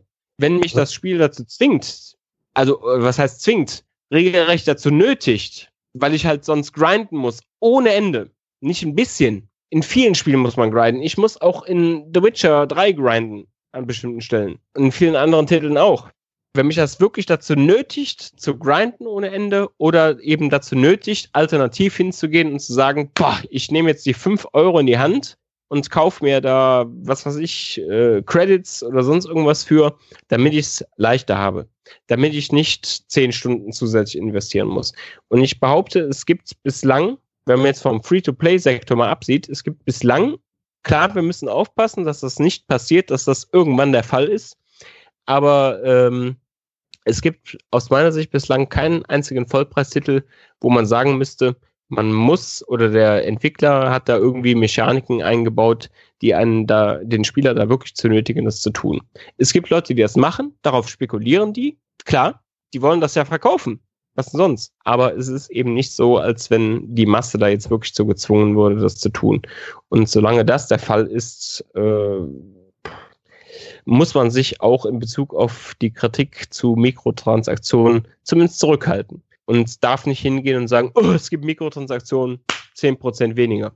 Nee, man muss aus meiner Sicht in diesen Text reinschreiben, es gibt Mikrotransaktionen, die sind überflüssig, die braucht man nicht. Aber ich meine, was willst du machen? Wie willst du denn die, die Macher dazu bewegen, das abzuschaffen? Indem du unberechtigte Kritik daran übst, dass die Mikrotransaktionen angeblich äh, zur Nötigung der Spieler führen, das zu tun? Das tun sie doch. Also wenn sie das nicht tun, kann ich das doch nicht schreiben. Ich schreibe doch auch nicht, äh, das Kampfsystem ist scheiße, obwohl das total geil ist.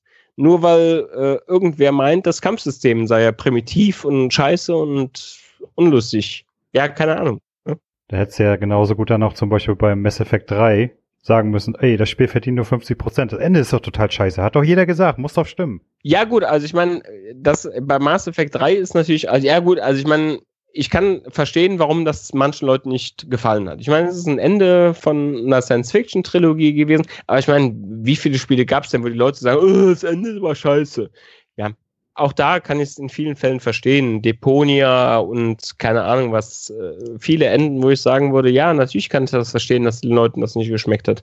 Aber entschuldigt mal, guckt euch da mal das Gros der Spiele an. Egal welches Spiel. Spiele, wo euch das Ende jetzt nicht so gestört hat. Ist das Ende gut gewesen? Nein, das ist nicht gut gewesen. Stories von Spielen sind zu 99 Prozent der letzte Rotz. So ist es und wer was, also aus meiner Sicht, und wer was, also sagen wir mal 95 Prozent, wir wollen es mal nicht übertreiben. Ich kenne ja auch äh, nicht jedes Spiel. Aber es ist doch in 90 Prozent der Fälle ist es, oder in 95 Prozent der Fälle sind die Stories von Spielen doch Rotz. Und, äh, pff, oder, oder zumindest nichts Tolles, ne? Also zumindest nichts Herausragendes. Also das, das, das, das hat ein Niveau von Sharknado im, im, im Durchschnitt, würde ich sagen, äh, haben, haben Spiele-Stories. Und äh, weiß ich nicht, da finde ich das äh, total unangemessen, wenn dann so ein Spiel, wo man sagt, ja, ich hätte mir jetzt ein besseres, ein anderes Ende, Ende gewünscht, dann zu sagen, ja, das macht mir jetzt das komplette Erlebnis kaputt. Also gerade bei einem interaktiven Ding, wo wirklich der Weg das Ziel ist. Nicht so wie bei einem Film, wo du sagen kannst, ja, weißt du, nach zwei Stunden ist es vorbei und dann ist das Ende scheiße und dann denkst du, äh, ne? Nee, an dem Spiel hast du 20 äh, Stunden oder von mir aus sind es auch nur 10 dran gespielt äh, du hattest total deinen Spaß und dann kommt das Ende, ja, okay, das Ende war jetzt nicht so toll. Aber entschuldige mal, also wenn das das Spiel kaputt macht, dann weiß ich es nicht. Also um hier, um hier mal einzuhaken, Benjamin, äh, ja. was, was DLCs betrifft, äh, stimme ich dir voll und ganz zu, aber man sollte halt auch bedenken, wie Gamers Global, die ganzen Firmen, die machen die Spiele nicht aus Jux und Dollerei, weil sie uns so lieb haben, sondern weil sie dann damit natürlich Geld verdienen wollen. Und äh, gutes, positives Beispiel finde ich hier in dem Fall The Witcher 3 mit, mit den zwei größeren äh, Add-ons oder äh, DLCs. Das ist super gemacht. Da hat der, der, also wir, die Gamer, wir haben da mehr davon, als wenn jetzt hier Negativbeispiel nenne ich jetzt mal Crusaders King 2, was ich unheimlich gerne mag, das Spiel, aber äh, so viele DLCs hat das Spiel und äh, jeder noch 10 Euro, dort 10 Euro, dort 10 Euro und ich habe, muss ich leider äh, mir eingestehen, wirklich viele auch gekauft. Und im Nach Nachhinein ärgere ich mich dann, warum bin ich denn eigentlich so dämlich und hat so viel Geld ausgegeben? Und was die Spiele-Stories betrifft, äh, da gehe ich mit dir völlig äh, akkord. Muss ich aber sagen, also so geht es mir zumindest, für mich ist der Weg das Ziel. Wenn das Spiel mich 20, 30 Stunden lang super unterhalten hat, ist es mir völlig egal, was das am Ende für eine Story war. Bestes Beispiel bei mir ist, ist Skyrim, das habe ich 150 Stunden lang gespielt und ich habe die Hauptquest und die Haupthandlung habe ich nie abgeschlossen. Ich habe alles Mögliche gemacht in dem Spiel, ich habe alles Mögliche erlebt, aber die Haupthandlung, was jetzt hier mit Alduin oder wie er heißt, äh, passiert oder ich habe es einfach nicht fertig gespielt. Es hat mich nicht interessiert. Ich habe dafür alles andere nebenher gemacht. Und da bist du nicht der Einzige. Habe, wie gesagt, für 150 Stunden Spaß gehabt und das reicht mir. Mehr will ich gar nicht. Und ich bin auch äh, der Typ, äh, im Gegensatz zu vielen anderen, die ja wirklich äh, jedes Spiel konsumieren und jedes Spiel bis zum Ende erleben. Äh, ich habe hier meine, meine Spiele, meine, meine All-Time-Spiele, wie beispielsweise Counter-Strike. Oder was ich auch gerne spiele, sind äh, Football Manager da habe ich tausende Stunden schon versenkt äh, und theoretisch äh, gibt es ja da kein Ende oder keine Handlung. Du hast halt dein. Was, was also Football Manager oder was hast du gesagt? Ich habe es ja, nicht richtig ja, Football okay. Manager von Sega. Ach so, okay. Ja, du bist du bist ja ein alter Köln-Fan, ich bin, bin ein alter Schalke-Fan, so ist es halt. nee, ähm, aber worauf ich hinaus will, ähm, ich, ich brauche nicht jedes Spiel, äh, also ich brauche nicht so die Handlungsspiele. Ich, ich mache mir, gerade bei Football Manager, da, da, da tüfle ich. Ja, in solchen Spielen ist er eh irrelevant, aber das gilt halt für die meisten anderen Spiele auch. Das gilt halt für die meisten anderen Spiele auch. Also ich meine, oder zumindest, dass die Handlung mehr oder weniger irrelevant ist, selbst wenn sie gut inszeniert ist oder sowas. Ja, ähm, also ich meine, ähm, nehmen wir, nehmen wir zum Beispiel mal, äh, das ist ja, das ist ja auch ein Test von mir gewesen, äh, der von äh, einzelnen Leuten, zumindest auch im Vorfeld des Releases wohl gemerkt, ne? das, ist, das, das ist ja auch immer so eine Sache, das, das wollte ich eben auch noch bei, ähm, äh, ähm, bei äh, Mittelerde Schatten des Krieges erwähnt haben. Die meiste Kritik daran, dass die Mikrotransaktionen ja nicht so gerügt wurden und sonst irgendwas, die kamen von Leuten vor dem Release, obwohl sie das Spiel selbst noch nicht spielen konnten. Und von denselben Leuten übrigens, die das auch in Newsmeldungen, die irgendwie dieses Thema oder auch nicht dieses Thema aufgegriffen haben, oder zum Beispiel auch meine Preview, die dieses Thema äh, von der Gamescom nicht aufgegriffen hat, die vorher schon wussten, diese Mikrotransaktionen, die führen zu Grinding und bla bla bla und sonst was. Diese, genau. diese vorgefertigten Meinungen, und das finde ich halt wirklich zum Kotzen. Äh, äh, ähm, Spiele nicht gespielt und trotzdem irgendwas zu sagen. Äh, aber jetzt sag mir nochmal kurz, über welchem Spiel waren wir gerade nochmal? Du hast gerade noch Irgendein Spiele, Spiele. Ach, da, da, irgendwas langweiliges, glaube Football Manager. Nee, äh. Skyrim oder was? The Witcher. Skyrim. ja, äh, ist egal. Nee, aber ähm, äh, letztlich ist es ganz einfach so, ähm, das gilt äh, für sehr viele Spiele, äh, äh, das war auf jeden Fall der Punkt, auf den ich hinaus wollte, ähm, dass die Story, äh, selbst wenn es sie gibt, relativ irrelevant ist und ersetzbar. Ähm, ein Horizon Zero Dawn. Ja, da gibt es Leute, die sagen, boah, tolle Story und toll inszeniert. Nee, die Story ist nicht toll, die Story ist okay. Das war's, ja. Also für Spieleverhältnisse ist sie von mir aus sogar herausragend, ja. halt einfach, weil das Niveau so niedrig ist. Aber nee, Horizon Zero Dawn, das macht ja nicht Spaß, weil die Story so toll sind, weil Aloy so toll sind, weil die Dialoge so toll äh, sind oder sonst irgendwas, sondern einfach, weil das Spiel von den Mechaniken her einfach sehr gut ist und von der Abwechslung, die es bietet und die Bosskämpfe, die einfach toll gemacht sind und so weiter und so fort. Aber es ist doch am, in den allerseltensten Fällen äh, die Story, die einem da wirklich am Ball hält bei storylastigen Spielen wohlgemerkt, natürlich also hier so Story-Adventures wie die von Telltale Games oder sonst irgendwas, habt ihr ja letztens, ich habe nicht gehört, wie gesagt, aber ähm, habt ihr ja letztens einen äh, Podcast zu gemacht äh, von äh, Telltale Games, die leben natürlich davon wenn die eine schlechte Story hätten und sie haben meistens eine gute, aber auch oft ein enttäuschendes Ende. Also das von The Wolf of Among Us, das hat mir das ganze Spiel kaputt gemacht. Da habe ich anstelle der 9-0 habe ich nur eine 8-5 gegeben wegen des Endes. Ne? Warum? Ich fand das Ende gut. Ja, wie gesagt, da ist natürlich auch immer persönliche Geschmacksfrage und so weiter und so fort.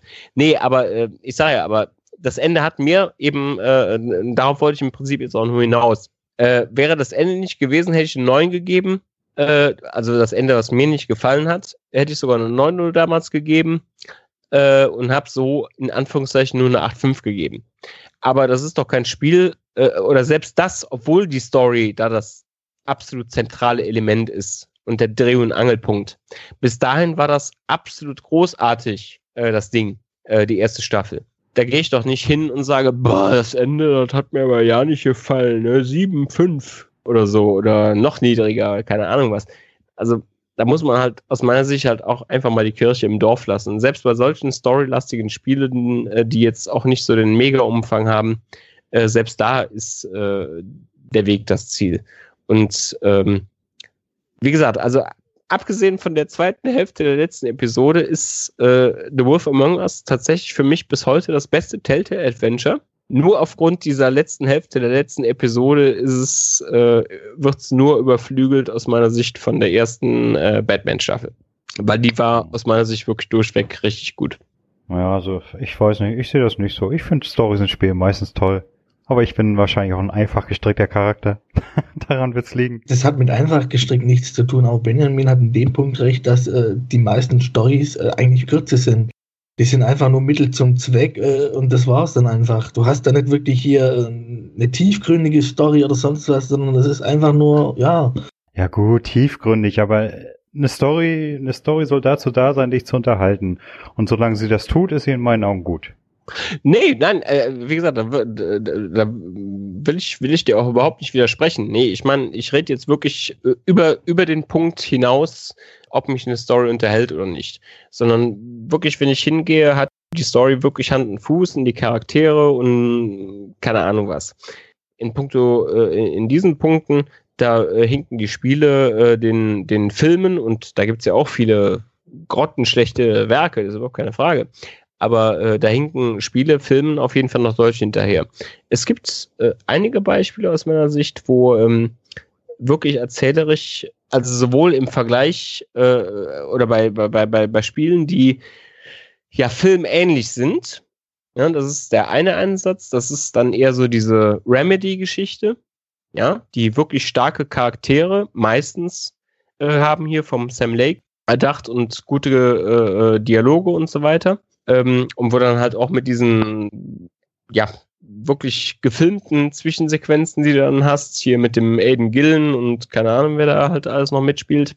Und äh, die anderen Spiele, und das ist halt auch so ein bisschen das Problem, ähm, dass das Medium halt immer noch so ein bisschen als, ja, wir müssen es den Filmen gleich tun im Erzählerischen versuchen, weil die Spiele, die ähm, atmosphärisch und ja, erzählerisch halt begrenzt, ne, weil es darauf ankommt, was der Spieler erlebt, ob das jetzt erzählerisch gut ist oder nicht.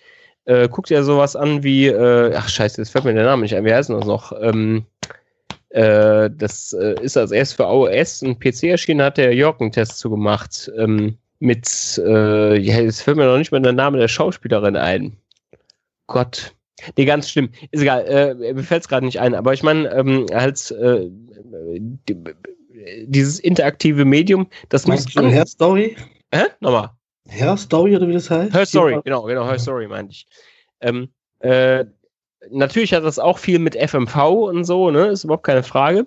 Aber trotzdem geht das halt erzählerisch andere Wege und nutzt dieses interaktive Medium ganz anders, als das viele andere Spiele tun. Halt, die besülzen dich, wie ein Film das tut, in den Zwischensequenzen und bla bla und sonst irgendwas. Und ansonsten ist halt hier Spielmechanik, Ballern, Schießen, äh, Autorennen fahren, keine Ahnung, was auch immer, je nach Genre halt, ne? Aber diese Spiele, die machen äh, halt was anderes mit dir.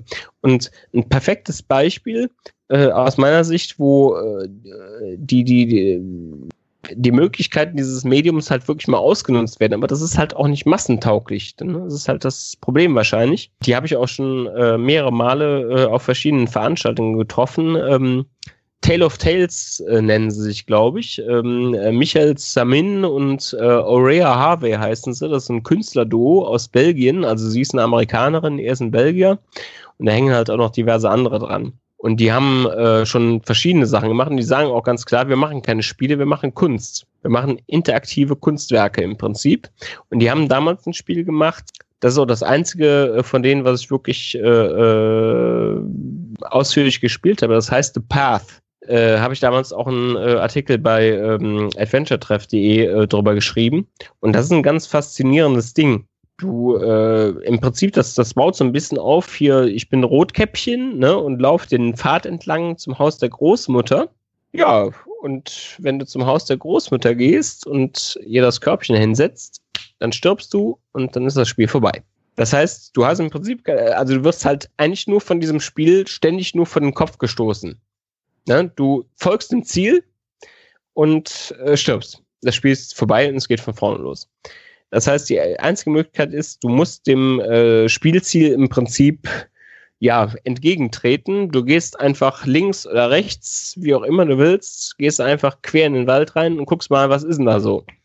Und findest dann halt unglaublich äh, äh, irgendwelche komischen Sachen und irgendeine komische engelsartige Figur, die immer wieder auftaucht und sonst irgendwas und kannst dir Gedanken darüber machen, was die jetzt zu bedeuten haben mag oder auch nicht, keine Ahnung. Und wenn du bestimmte Sachen rausgefunden hast, dann kannst du in diesem Haus der Großmutter, wenn du irgendwann dann später zurückkehrst, ganz andere Sachen da machen. Und äh, vielleicht äh, zu einem versöhnlich, versöhnlicheren Abschluss äh, der Geschichte kommen. Aber unabhängig davon, dass das jetzt natürlich wirklich total in der künstlerischen Freiheit übertrieben ist und äh, keine Ahnung was. Aber äh, vom Grundprinzip her ähm, ist das halt das, was den heutigen Spielen aus meiner Sicht einfach fehlt, dass da ähm, wirklich die Möglichkeiten dieses Mediums nicht ausgereizt werden. Es ist halt einfach, ja, mit Abwandlungen äh, und je nach Genre ist es immer irgendwie eine sehr ähnliche Spielmechanik. Dann hast du Zwischensequenzen, dann hast du dies, dann hast du jenes und sonst irgendwas. Aber es ist im Prinzip eigentlich immer nur dasselbe in Grün, vielleicht mit ein bisschen besserer Technik, vielleicht mit äh, einer besseren Steuerung, vielleicht mit schönerer Musik, keine Ahnung was. Aber der Mut fehlt einfach ich würde nicht sagen, dass das, äh, das behaupten ja viele ganz gerne, oh, früher waren die Entwickler ja viel mutiger, ne? Und haben, nee, das glaube ich ehrlich gesagt nicht. Also die haben vorher auch nur versucht, äh, wir wollen möglichst viele Leute erreichen und äh, ja gut, und was halt äh, die Zeiten angeht, wo äh, noch äh, Spielhallen groß waren, wir versuchen die Spiele so zu machen, dass die Leute weiter Bock haben, äh, Bock drauf haben, Münzen reinzuschmeißen und Geld zu investieren, damit wir und die Spielhallenbetreiber möglichst lange und möglichst viel dran verdienen aber trotzdem, aber die Möglichkeiten dieses, äh, ähm, dieses Mediums, die hat aus meiner Sicht bislang noch kein Entwickler wirklich versucht, äh, äh, ernsthaft äh, auszuloten. Und das wäre halt wirklich mal eine interessante Sache. Nur das Problem ist halt, das würde nicht kommerziell erfolgreich sein. Das ist wahrscheinlich das Problem. Das wird keine Sau interessieren, wie The Path keine Sau interessiert hat. Und äh, ja, so wird's halt äh, noch viele Jahre weitergehen wahrscheinlich. Was ja nicht heißen soll, dass wir nur schlechte Sachen kriegen, aber halt auch nicht irgendwas, was wirklich mal aus der Masse absolut heraussticht. Aber da, da bietet sich ja dann wieder ja abseits vom Mainstream äh, gute Alternativen an. Beispielsweise ich jetzt mal Firewatch, was mich persönlich äh, sehr gut gefallen hat, obwohl dort eigentlich die Handlung selber auch eher einfach gestrickt ist, beziehungsweise du erlebst es im Kopf quasi. Also die, die äh, sogenannten Walking-Simulatoren. Ja, also wie gesagt, also ich meine, ähm, ja, also die waren schon mutig, das ist überhaupt keine Frage. Äh, und äh, da gibt es mittlerweile wirklich einige gute Spiele, aber da gibt es auch haufenweise richtig schlechte Spiele. Äh, ich meine, äh, ich habe das äh, vor ein paar Monaten ja getestet. Ich glaube, das kam auch schon vor einiger Zeit mal vorher schon auf PC raus mit der, wie heißt denn das noch, mit der, mit der Blinden, wo man mit dem Stöckchen klopfen muss, damit man die durch die Schallwellen die Umgebung sehen kann. Ah ja, ich weiß, was du meinst, aber ich komme jetzt auch nicht auf den Titel. Ja, ist, ist ja egal. Auf jeden Fall, das ist natürlich auch prinzipiell ein interessantes Spielkonzept. Aber genau das ist eben der Grund. Du hast wirklich mal hm, ja, zumindest ein halbwegs innovatives, weil so, so, so Arten, äh, zumindest in einzelnen Spielsequenzen gab es in anderen Spielen vorher auch schon. Aber ähm, die gehen das wirklich mal konsequent, ziehen die das durch das ganze Spiel durch. Wenngleich es aus meiner Sicht teilweise auch ein bisschen ungeschickt mit etablierten Mechaniken versuchen zu kombinieren und so weiter. Aber äh, das dankt ihnen halt am Ende auch keiner, äh, weil äh, ne, irgendwann geht das Stöckchenklopfen halt um den Sack, ne? Weil es halt dann so, es hat, es hat dann halt auch so ein bisschen so Anstrich, das, das äh, ja, wir wollen was Besonderes sein und sonst irgendwas. Ist jetzt ein Eindruck, den ich nicht unterstreichen würde, aber den ich absolut nachvollziehen kann, wenn das äh, jemand so empfindet. Und äh, ja, weiß ich nicht. Deswegen, den Mut kannst du einfach nicht mehr geben, ganz einfach auch deshalb, weil die Produktionen viel zu teuer sind weil sie einfach viel zu teuer sind. Ich meine, du hast es im Indie-Bereich hast es ja. Das ist halt genauso wie in der Filmbranche. Beziehungsweise, ich meine, in der Filmbranche haben wir insofern deshalb äh, noch ein, äh, ein, ein etwa, eine etwas andere Sache. Da war vorher wirklich diese innovativen Ideen, die natürlich teilweise auch total schräg und total beschissen waren, ja. Und äh, ja, ein Bruchteil der Leute überhaupt auch nur ansatzweise angesprochen hat. Zu Recht. In der Filmbranche hast du zumindest insofern einen Gegentrend, dass es mittlerweile wirklich ähm, äh, unglaublich viele fähige Autoren gibt, äh, die wieder in den TV-Bereich abgewandert sind. Ne? Also ich meine, wenn man sich mal daran erinnert, so 80er Jahre, auch wenn man sich die TV-Serien anguckt, was da immer wieder für Bemerkungen drin sind, so, so Seitenhiebe darauf, dass im Prinzip die Schauspieler, die im TV-Gewerbe tätig sind, die letzten Versager sind. Ne? Da muss ich nicht mehr dieses scheiß Fernsehen machen. Die Killer und Bonetti zum Beispiel, äh, habe ich letztens drüber erzählt, eine meiner Lieblingsserien. Eine Staffel nur gedreht, aber trotzdem großartig. Mittlerweile haben wir ja einen gegenläufigen Trend. Im Prinzip, wenn du ähm, eine besondere, eine herausfordernde, äh, herausfordernde Rolle als Schauspieler haben willst, dann musst du fast schon in den TV-Bereich reingehen weil nur da wirklich noch was äh, gemacht wird, was so ansatzweise experimentell und abseits des äh, Mainstreams ist. Und das ist halt der große Vorteil, das haben wir ja teilweise auch beim Spielebereich, im Indie-Sektor, dass da halt so ein allgemeiner Hype drum entstanden ist. Im TV-Bereich, im TV-Serienbereich hat das noch viel besser funktioniert. Da wird ja teilweise selbst der letzte Dreck hofiert an TV-Serien, nur weil TV-Serien jetzt ja voll in sind, ne? Und so, ne? Bei Indie-Spielen ist das ähnlich, nicht ganz so extrem, aber was da teilweise auch gehypt wird, das ist ja wirklich unglaublich. Also es sind teilweise echt schlechte Sachen, die sind technisch schlecht, die sind spielerisch wirklich überhaupt nicht innovativ oder herausragend oder sonst irgendwas. Aber da steht Indie drauf und dann ist es irgendwie doch wieder so, hat so den, den Bonuspunkt äh, bei den Leuten. Sowohl bei den Testern als auch bei den Spielern. Teilweise. Nicht bei allen. Und äh, ja, weiß nicht, das finde ich halt einfach auch so ein bisschen traurig. Ne? Also entweder setzt du dich wirklich mit diesen Dingen konsequent auseinander und wie gesagt, da mag man drüber denken, über die Wertungen, die Gamers Global zum Beispiel dem einen oder anderen Indie-Spiel gegeben hat oder nicht, was eine tolle Idee hatte im Grundsatz zum Beispiel. Aber ja, nee, klar haben die weniger Geld, aber ich kann bei einem Spiel, wo ich sage, ich möchte die Gesamtqualität und das Gesamtpaket am Ende bewerten. Da kann ich nicht sagen, ach, das ist ja so ein netter äh, Indie-Entwickler, der hatte nicht viel Geld und äh, der konnte nicht anders oder seine Mama ist letztes Jahr gestorben und äh, der Papa hat Krebs und keine Ahnung was. Das sind doch alles Dinge, die ich da nicht bei berücksichtigen kann. Ne? Also entweder bewerte ich ein Spiel, so wie ich das erlebe und empfinde und äh, unabhängig davon, was das Ding gekostet hat, oder ich lasse es ganz sein. Also ansonsten braucht man uns da, da braucht man sich gar nicht kritisch mit irgendwas auseinanderzusetzen. Wenn man immer eine Entschuldigung hat, warum man etwas anderes weniger kritisch sehen müsste als anderes. Ja, das ist ja dann auch, wenn die Leute unbedingt diese vorgefassten Meinungen haben, Mensch, das ist von dem und dem, das muss ein Meisterwerk sein. Bestes Beispiel war doch zum Beispiel Last Guardian, wo ihr ja allgemein, gerade Jörg meinte, das Spiel ist schlecht, das gefällt ihm nicht und, und dann unter, du hast das Spiel nicht verstanden, du hast die Mechanik nicht verstanden, du bist zu blöd dafür, bla bla und das, das ist von dem, das muss ein Meisterwerk sein und ihr seid doch alle zu doof und da sag ich mir auch, Leute, äh, schon mal was von Subjektivität gehört? Oder der Klassiker Alien Isolation. Ja, genau. Jörg ist zu doof, den Teewagen zu umrunden. Mhm, alles klar, der hat das Spiel nicht verstanden. Du hast jetzt aus, aus Testersicht äh, gesprochen, nehme ich mal an, oder? Weil zumindest, also jetzt als, als aus, Spielersicht kann ich dir, also zumindest von mir aus sagen, mal wieder, äh, jetzt gerade hier beispielsweise bei Alex, äh, da verzeihe ich äh, gewisse Fehler eher als jetzt äh, in größeren Titel, die mehr Geld hatten, beispielsweise hier Schatten des Krieges, beziehungsweise Assassin's Creed Origins oder ähnliches. Ich meine, hab's da noch nicht gespielt, klar. Aber wenn jetzt dort ein Fehler oder wenn jetzt dort größere Fehler drin sind, dann, dann keine Ahnung, ist meine, meine Toleranzgrenze halt schneller als, erreicht als jetzt bei Alex. Weil bei Elex weiß ich, äh, bei Piranha Bytes, da arbeiten nur 20, 25 Leute und das war's. Und bei den anderen größeren Spielen, da arbeiten halt bis zu 300, 400 Leute dran und habe ich halt noch für mich subjektiv noch einen anderen Eindruck, also ein anderes Gefühl, ja. dass, was sie, was, sie, was sie dürfen oder was sie können, beziehungsweise welche Fehler ich denen jetzt verzeihe. Ich meine, dass die Animationen bei Alex äh, nicht der Brüder sind, da brauchen wir gar nicht drüber reden. Aber ich verzeihe es denen halt äh, einfach noch eher.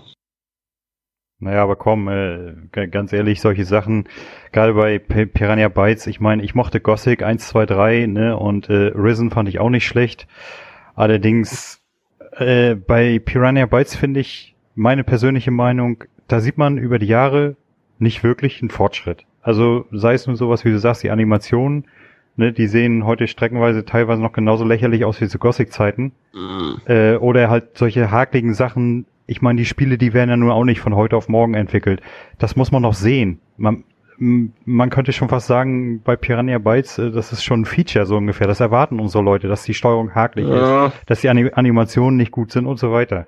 Und das mag, das finde, das finde ich, müsste man aber auch bewerten ja, also äh, sowohl, also zunächst mal, was den Jonas angeht, natürlich äh, haben habe auch ich einen äh, subjektiven Eindruck davon. Natürlich stören mich auch bei äh, Elex. Äh, ich habe übrigens heute auf Twitter ein Bild von meinem, äh, wie ich das früher mal genannt habe, Gothic-Schrein, heute nenne ich es Piranha Bytes Schrein gepostet, weil ich hatte die Elex Collectors Edition, die ich mir privat gekauft habe. Ich auch. Ja, ja, nee, also ich, ich habe auch eine äh, Testversion natürlich umsonst gehabt, also tatsächlich sogar für alle drei Plattformen. Also, ähm, aber äh, wie gesagt, ich habe bisher äh, jedes einzelne Piranha Bytes äh, Spiel gekauft und alle, die es als Collectors Edition gehabt, habe ich als auch Collectors Edition gekauft. Und ich habe sogar diese komische äh, äh, Nordmar-Kriegerfigur zu Gothic 3 gekauft. Und das äh, Lösungsbuch, was zumindest hübsch bedruckt ist, und, ja, ist egal. Also, äh, anderes Thema. Nein, natürlich sehe ich da persönlich auch viele Sachen äh, nach oder sage, das stört mich überhaupt nicht. das Spiel, das hat so viele andere, aus meiner Sicht herausragende Qualitäten. Einfach diese ganze Atmosphäre, die so toll ist, ja, und äh, so weiter und so fort. Ist überhaupt keine Frage. Aber ich meine, äh, als Tester habe ich natürlich schon eine andere Aufgabe, äh, das äh, entsprechend einzuordnen und ähm, was den äh, Punkt, den der Hendrik äh, angesprochen hat, ja, was die Animationen angeht, also ich meine, ich stimme dir zwar zu, dass die äh, in vielen Bereichen technisch hinterherhinken, allerdings, ja, klingt das halt so ein bisschen übertrieben. Man sagt, ja, das äh, sind Animationen so teilweise auf Gothic-Niveau. Nee, also dann spiel nochmal Gothic. Das ist halt so, was ich eben schon mal sagte, ähm, ja, die Spiele, ne, die, äh, ja, wie es das vor zehn Jahren schon mal war, ne, und der, oder die Spiele waren früher besser, hatte ich eben gesagt, ne, so. Die äh, Spiele waren früher besser. Nee, guckt euch die Spiele vor zehn Jahren mal an, wie die funktioniert haben, wie da die Steuerung war, wie die aussahen, wie die sich gespielt haben, was die für Spielmechaniken hatten, auch mit endlosen Gegnerwellen und sonstigen Sachen und alles, was man äh, an heutigen Spielen kritisieren kann. Nein, die Spiele vor zehn Jahren, die waren nicht besser als die heute. Die waren fast durch die Bank weg. Es mag einzelne Ausnahmen äh, geben, wo mal Lichtblicke drunter waren, aber die Spiele vor zehn Jahren waren schlechter als alle Spiele, die es heute gibt. So, äh, also als die großen Spiele, die es heute gibt. Und ähm, genauso sieht das natürlich auch bei den Animationen in Elex aus. Ich meine, kannst du dich, äh, hast du ähm, Gothic 3 mal äh, ohne den Day One Patch gespielt? Äh, nee, ich habe Gothic 3, ich hatte es mal gespielt mit dem Patch 1.12, das war glaube ich der letzte offizielle. Und nachdem er mir da immer mit dieser Guru-Meldung abgestürzt ist, wenn ich mal den Feuerball, Fe äh, nee, den Feuerregen gewirkt habe, hatte ich irgendwann keinen Bock mehr und dann habe ich das Ding mal fertig gespielt mit dem letzten Community-Patch. Okay. Und da war es ja dann ein fantastisches Spiel. Also hat mir sehr viel Spaß bereitet. Siehst du, ich habe das zum Beispiel nicht ein einziges Mal mit dem Community, äh, Community Patch gespielt. Ich habe es, äh, glaube ich, in der Wertungskonferenz immer gesagt. Ich habe äh, Gothic 3 tatsächlich, äh, glaube ich, dreimal durchgespielt und im Schnitt so jeweils mit äh, 90 bis 110 Stunden jeweils wohlgemerkt äh, durchgespielt. Und ähm, ich habe, äh, ich bin damals, als äh, Gothic 3 rauskam, äh, hatte ich mir das äh, und äh, das äh, halt bei mir ankam, das war kurz nach meinem Umzug nach Bonn. War ich halt in so einer kleinen Studentenbude drin, als ich in Bonn studiert habe. Und ich hatte noch kein Internet. Es war unmittelbar nach meinem Umzug. Und das heißt, ich hatte gar keine Möglichkeit, dieses Ding übers Internet zu patchen. Das heißt, ich habe das erstmal den ersten Tag komplett ohne Patch gespielt und ich bin am, ich glaube, es war ein Freitag, als es rauskam. Ich bin mir nicht mehr sicher. Am nächsten Tag bin ich im Hochschulrechenzentrum gewesen. Aber ich meine, es wäre ein Samstag gewesen, äh, wo, wo die zumindest vor, vormittags noch aufhatten. Dann bin ich im Hochschulrechenzentrum gewesen und hatte eine bitterböse Überraschung mit Linux. Ne? Da waren alle Rechner noch mit Linux. Später gab es auch welche mit Windows, ein halbes Jahr später. Und unter Linux ist es halt einfach so, ich habe mir den Patch auf dem Stick runtergeladen. Man muss den Stick irgendwie noch unter Linux so abschließen oder sonst irgendwas, damit das da auch wirklich noch auslesbar auf dem Stick ist. Ansonsten kannst du das nicht auslesen. also egal, runtergeladen auf dem Stick, ne, Stick rausgezogen, nach Hause gegangen, Patch nicht gebrauchbar.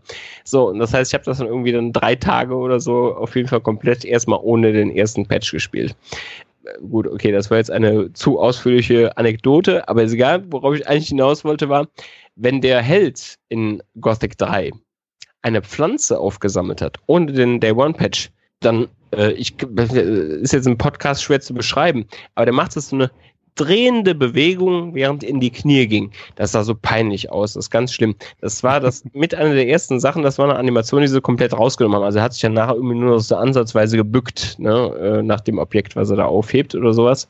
Nee. Also da sind die Animationen in Elex natürlich um Welten besser als, als, als das, was in Gothic 1, Gothic 2, Gothic 3 oder sonst irgendwas war. Das gilt halt auch für die Mimik. Ich meine, und gerade da sage ich ganz klar, ja, das sind kleinere Schritte als bei größeren Entwicklerstudios oder so. Ähm, aber ähm, aus meiner Sicht hat Piranha Bytes äh, so aus technischer Sicht den allergrößten Schritt gemacht, also was so diese Detailgeschichten angeht, zwischen ähm, dem, was war das, zwischen Risen 2 und Risen 3. Das Risen 3 war eigentlich sogar das ja, hm, das ist schwer zu sagen. Also, weil Risen 2 hatte so ein paar andere Probleme. Also, das erste Risen war eigentlich so unterm Strich das Beste und das, äh, die beiden Nachfolger, die waren zwar auch beide gut, aber es ist schwer zu sagen, ob der dritte, ja, so. Aber der dritte war zumindest in der Hinsicht der Beste, was die Animationen angeht. Also, A, die äh, Handbewegungen, die machen, das waren nicht mehr so diese Standard-Dinger nur noch ausschließlich, also immer noch viel, aber nicht mehr nur, äh, wie sie zu den Dialogen gestikulieren. Und vor allem die Mimik, die sich doch erheblich verbessert hat äh, im Vergleich zu den Vorgängern. Da war ja vorher gar nichts. Die guckten da einfach blöd in die Kamera, die haben keine Miene verzogen und haben irgendwas erzählt.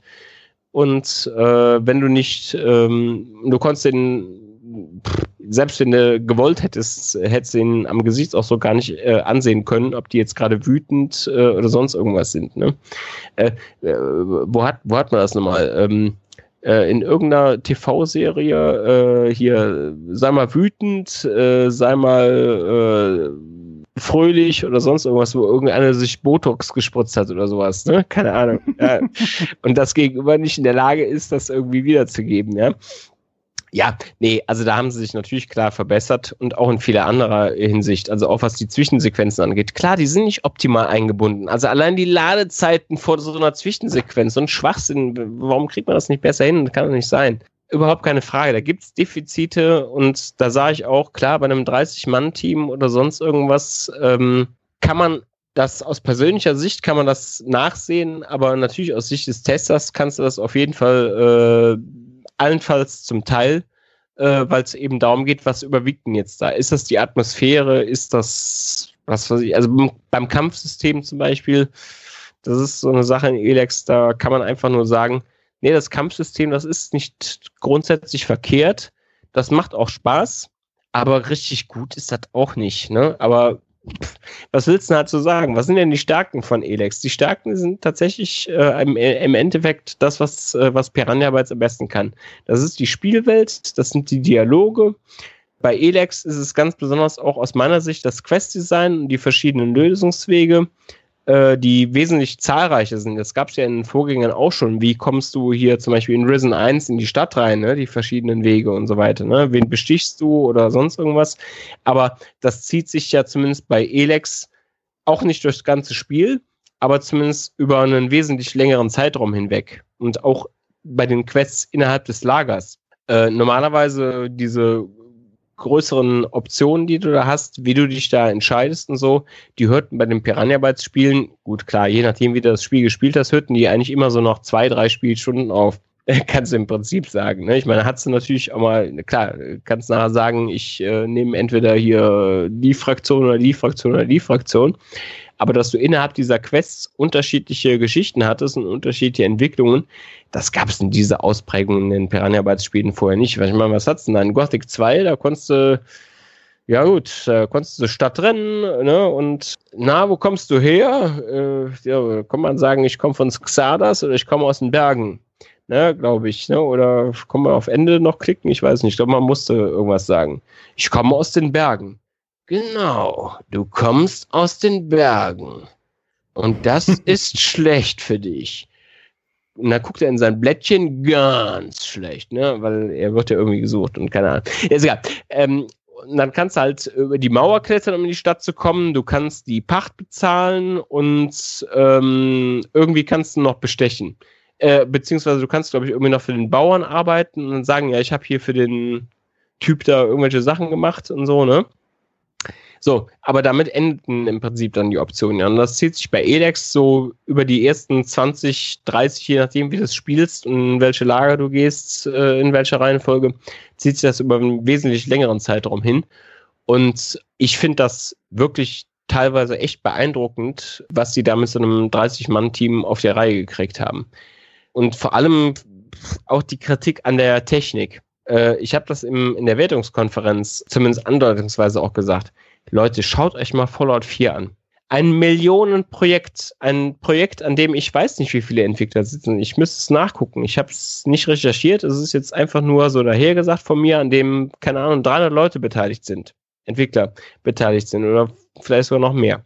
Was die da teilweise für technische Defizite haben, dass die nicht bereit oder nicht in der Lage sind, die Technik, äh, die, die Engine, die sie da benutzen, also hier die aufgebote Game Barrow Engine, pff, wie haben sie sie genannt? Creation Engine oder was in Fallout 4? Ja, super. Das ist eine Engine, die kann halt ein bisschen höhere Auflösung, die kann ein paar mehr Effekte und ansonsten ist das die gleiche Scheiße wie in Morrowind. nee, das ist nichts Herausragendes, was sie da gemacht haben. Und vor allem, was hatten die da für Bugs drin gehabt?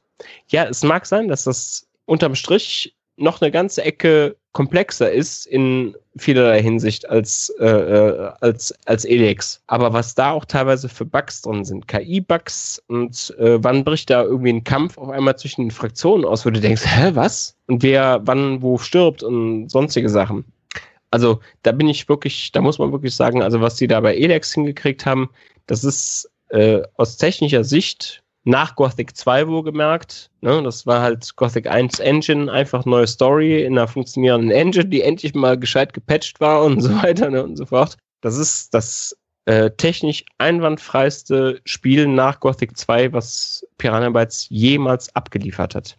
Und zwar auf allen Plattformen. Das soll nicht heißen, dass die Performance gemessen an dem, was äh, das Spiel leistet und was man für Hardware haben kann, richtig toll wäre oder sonst irgendwas. Aber das ist halt Fallout 4 oder viele andere Spiele. Oder nehmt ihr die ganzen japanischen Spiele, ja, die können ja technisch gar nichts. Guckt denn The Evil Within oder sonst irgendwas an. Ist doch ein Witz, ne? Äh, was das für Hardware-Anforderungen hat für eine Grafik, die aussieht wie, ja, übertrieben ausgedrückt, so Hochzeit PS2. Ja? Äh, äh, PS3 meine ich, Entschuldigung. Äh, ja, nee, also da muss man sagen, da hat sich Piranha Bytes aus meiner Sicht, gerade aus technischer Hinsicht, deutlich weiterentwickelt. Und vor allem, dass sie eine Engine haben, nicht ohne Schwächen, nicht ohne Tücken, gerade auf Xbox One, aber dass die mittlerweile eine Engine haben und da gibt es nicht viele von, die auf allen Plattformen funktionieren. PC, PS4, Xbox One, da gibt es nicht viele, die Engines haben, die auf allen Plattformen funktionieren. Die kannst du dir an einer Hand abzählen. Das ist Unreal, das ist äh, CryEngine, die keine, kein Entwickler bisher außer äh, Crytek selbst und wie es im Moment aussieht, auch äh, die Entwickler hier von äh, Kingdom Come Deliverance, wie heißen sie? Die Tschechen, ähm, ist egal. Aber das scheinen ja die ersten, ersten Nicht-Crytek-Entwickler zu sein, die die Cry-Engine auf der Reihe kriegen. Übrigens äh, gibt es auch Crytek-eigene Studios, die die Engine nicht beherrschen. Äh, gucken wir uns mal ähm, Homefront Revolution an, wie das Ding performt und so weiter. Ne? Und äh, dann gibt es die Mafia-Engine, die nicht toll ist. Ja, und das war's, oder? Und ja gut, Unity, ne? die auch auf Konsole nicht ordentlich performt. Und äh, also da muss man einem 30-Mann-Team, das eine Engine auf die Beine stellt, die auf allen drei Plattformen funktioniert, wirklich höchsten Respekt zollen aus meiner Sicht. Ist es denn eigentlich schwierig so? Ich meine, du lässt es ja schon durchklingen, du bist, oder hast es ja durchklingen lassen, du bist so ein bisschen Piranha, Band, äh, Piranha Bytes Fanboy. Ist es denn schwierig so, wenn man das Spiel dann testet, zu differenzieren? Äh, Finde ich ehrlich gesagt äh, überhaupt nicht, weil, ähm, ja, wie man das so schön sagt, ähm, über seinen eigenen Schatten springen. Und das ist äh, aus meiner Sicht halt einfach etwas, was man als Tester können muss. Sowohl bei seinen Lieblingen als auch bei Spielen, wo man, was weiß ich, eben keinen besonderen Bezug zu den vorherigen Spielen des Entwicklers hat äh, oder so, die einem besonders gut gefallen haben, wie eben hier bei mir Gothic 1 oder Gothic 2 äh, zum Beispiel bei, äh, bei Piranha, äh, Piranha Bytes. Also um zum Beispiel ein Beispiel zu nennen, äh, die Order 1886 äh, von, ähm, wie heißen sie, Radiant Dawn Studios heißen sie, glaube ich, mhm. ne? Nö, also das hat mir aus meiner persönlichen Sicht hat mir das auch besser gefallen, aber das ist objektiv gesehen aus meiner Sicht ist das ein Reinfall. Das ist, das sieht gut aus, sogar scheiße gut. Ja, das sieht saumäßig gut aus, aber die Story ist scheiße, die Spielmechanik ist absoluter Durchschnitt und die nervt mich mit dem übelsten Mainstream-Gekacke, äh, wie ich das im äh, Testvideo, das hat der Freilis, äh, glaube ich, damals auch äh, als einer der ersten Kommentare unter dem Testvideo angemerkt. Ich umschrieb das einfach nur damit, Mitdenken ist oft verboten.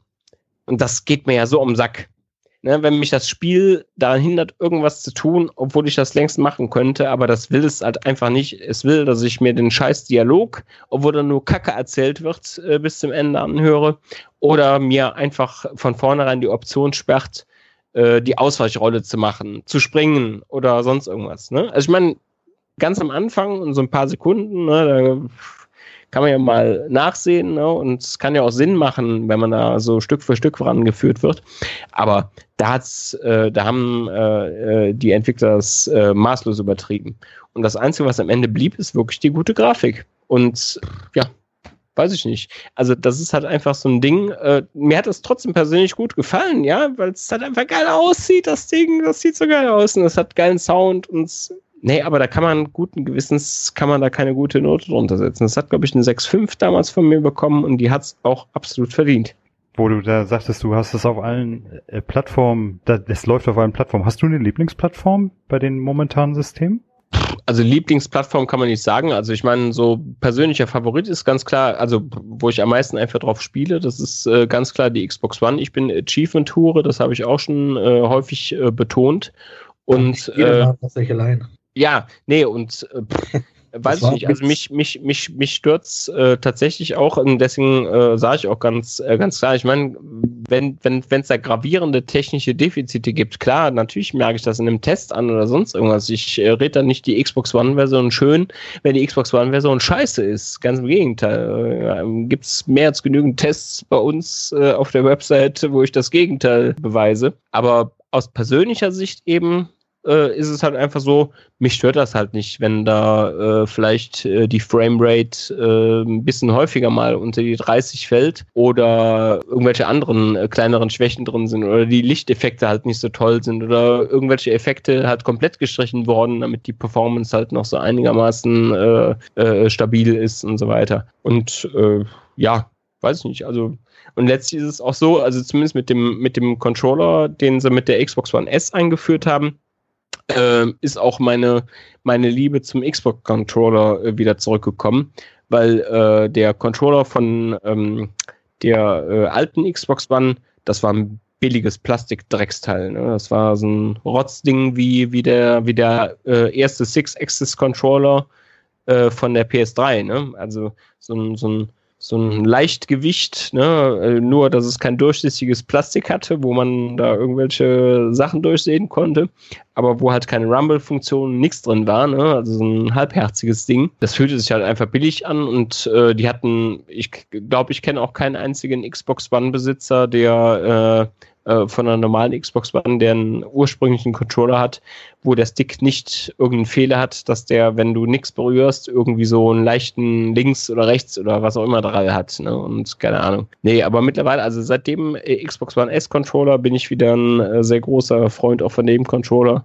und kann auch nur sagen, also ähm, nach, den, nach der anfänglichen Euphorie vom, für den DualShock 4 ähm, ist äh, der Xbox-Controller doch wieder äh, klar an der Spitze. Auch abgesehen vom, D-Pad, das kriegen sie immer noch nicht hin, die Idioten. Ja, Moment, Moment, hast du keine Elite? Doch, habe ich auch, aber den benutze ich tatsächlich äh, äh, sehr selten. Äh, deswegen sprach ich ja auch vom. Nee, der, beim Elite geht's natürlich auch, nur äh, den habe ich jetzt natürlich aus, deshalb nicht erwähnt, weil das Ding kostet halt 130 Euro. Ich meine, wer gibt denn 130 Euro? Pff. Hier, hier, ich, ich, ich. Ja, ich habe ihn auch gekauft. Ich habe ihn, nicht, ich hab ihn nicht von Microsoft geschenkt gekriegt, ich habe ihn gekauft. Und ich finde ihn auch gut, aber das kann nicht der Maßstab sein. Also ein Controller, für den ich 130 Euro bezahlen müsste, äh, muss, äh, der kann nicht der Maßstab sein, äh, wie gut ist der Controller der Konsole. Also das muss schon der Standard-Controller sein, der mit 60 Euro ja auch schon schweineteuer ist. Ne? Hey, ein echter Gamer gibt das doch aus für sein Hobby. Ähm, ja, würde ich nicht sagen. Also, weil, ähm, ja, äh, echter Gamer, ja, das, äh, das ist halt auch so ein bisschen so ein, so ein, so ein, so ein Spiel, zwiespältiges Ding. Ich hatte jetzt bei der Gelegenheit einfach mal eine Anekdote, äh, die mir spontan dazu einfällt. Ähm, du hast es jetzt natürlich nur als Witz gemeint äh, äh und das ist äh, auch völlig okay, da will ich auch gar nichts gegen sagen. Aber ähm, ich habe es einmal, äh, ich weiß gar nicht den Namen, ich würde ihn aber auch nicht nennen. Ich will den ja auch hier nicht irgendwie äh, vorführen oder sonst irgendwas. Aber das war damals äh, eins von den ähm, Nintendo LED äh, während der E3 an einem der Abende, ich glaube mittwochsabends machen sie das immer, äh, laden die normalerweise äh, die ähm, Pressevertreter Deutschland, Österreich, Schweiz, also es ist immer so ein Gemeinschaftsding, Deutsch, Deutsch, Nintendo Deutschland, Nintendo Schweiz, Nintendo Österreich und laden dann die Pressevertreter oder zum großen Teil davon dann abends zu so einem Abendessen ein. Wo man halt einfach nur nett zusammensitzt und sich unterhält, ne? Da wird ähm, auch keine Werbung für Spiele gemacht oder sonst irgendwas, gar nicht, ne? Also einfach nur ein geselliges Beisammensein. Und da saß ein Kollege, dem Christoph und mir gegenüber, das war, glaube ich, unser, ähm, war das unsere erste gemeinsame E3? Ich glaube, es war unsere erste gemeinsame E3. Ich war ja 2011 mit dem Florian Pfeffer zusammen da, 2012 war Christoph mit Jörg und 2013 war ich das erste Mal mit Christoph und seitdem ja bis äh, dieses, äh, einschließlich 2017, jedes Mal mit Christoph zusammen.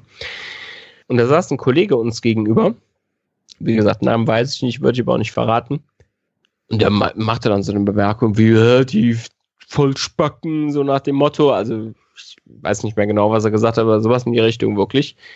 Die dann so einen Scheiß wie einen Landschaftssimulator spielen und so. Und der Christoph und ich, wir guckten uns nur entsetzt an. Und ich sagte zu dem, du sag mal, was interessiert dich das denn, wenn Leute Spaß daran haben, Landwirtschaftssimulator zu spielen? Was soll denn das, die ne, also zu sagen, wirklich zu sagen, das wären Idioten. Also so ein Schwachsinn. Also ich würde nie auf die Idee kommen, einen, der Farmville spielt oder der den Landwirtschaftssimulator spielt, also unabhängig davon, dass ich den ja auch schon gespielt habe und äh, ich den unterhaltsam fand, ja, ist, ist jetzt halt nichts technisch Besonderes oder irgendwas, wo ich sagen würde, boah, da freue ich mich auf den nächsten Teil, der wird bestimmt viel geiler und da ist noch der der Traktor drin oder so.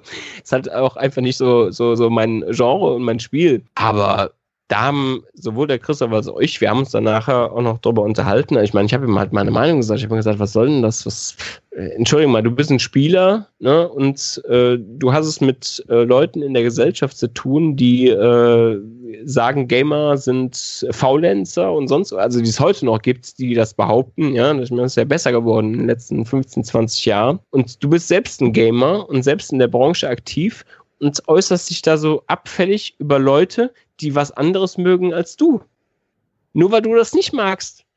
Oder warum immer, weil du ein Arschloch bist, keine Ahnung. Ja, und nee, also das, das finde ich halt einfach wirklich unmöglich. Also, weil gerade Gamer, ähm, also wenn man auf der Gamescom ist, hier mit Cosplayern und sonst irgendwas, das sind auch alles Leute, wenn da, wenn da irgendein Typ kommt, der äh, als Prinzessin Peach verkleidet ist oder sonst irgendwas, ja, natürlich muss ich da auch grinsen, je nachdem, wie das aussieht. Das ist überhaupt keine Frage. Ja, sieht ja manchmal auch lustig aus. Aber nein, entschuldige mal.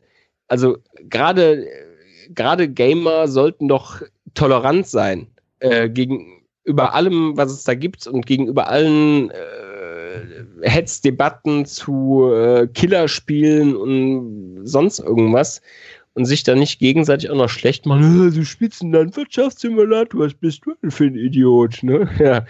Nee, also das kann echt nicht sein. Also, nee, das hat mich damals entsetzt und ähm, wie gesagt, ähm, der Punkt war äh, halt einfach der, wir, wir müssten da halt einfach klar sagen, Geschmäcker sind, sind da unterschiedlich. Ich meine, ich würde auch jedes, äh, äh, bei jeder Gelegenheit auf die Barrikaden gehen, wenn da jetzt einer, äh, ich meine, wir kennen das alle vom, vom, aus, den, aus den Unterrichtsbüchern teilweise, wenn da irgendwelche Nazis eine Doom-Mod machen, ähm, äh, wie hieß das noch, KZ-Simulator oder sowas, ne? Ja, dass man da äh, sagt, da kann es keine Toleranz gegenüber geben, das ist ein ganz anderes Thema. Aber entschuldige mal, ob einer jetzt Farmville spielt oder Landwirtschaftssimulator oder ob der Bock auf Assassin's Creed hat oder ob der Gothic geil findet oder Doom oder Uncharted oder sonst was.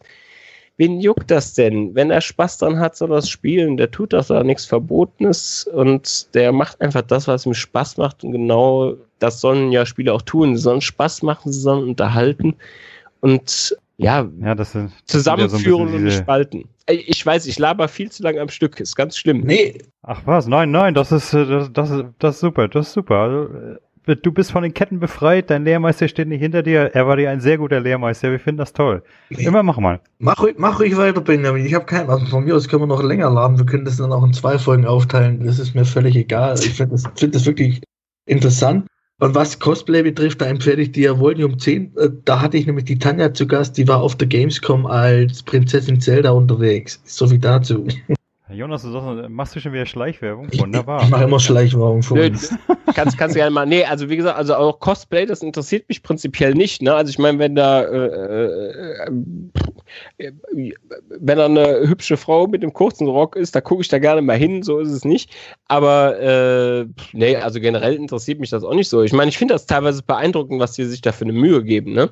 Äh, also unglaublich. Also was da, da lief äh, irgendwann mal den habe ich nur ganz flüchtig gesehen. Ich glaube, es war auf der ich meine, es wäre auf der Gamescom gewesen. Da lief einer als Kratos äh, verkleidet rum. Äh, hm. Aber so geil und äh, wirklich, also auch so ganz konsequent durchgezogen äh, äh, halt dieses strenge, ausdruckslose Gesicht. Also ich glaube, das hat er wirklich mit Absicht gemacht. Ne?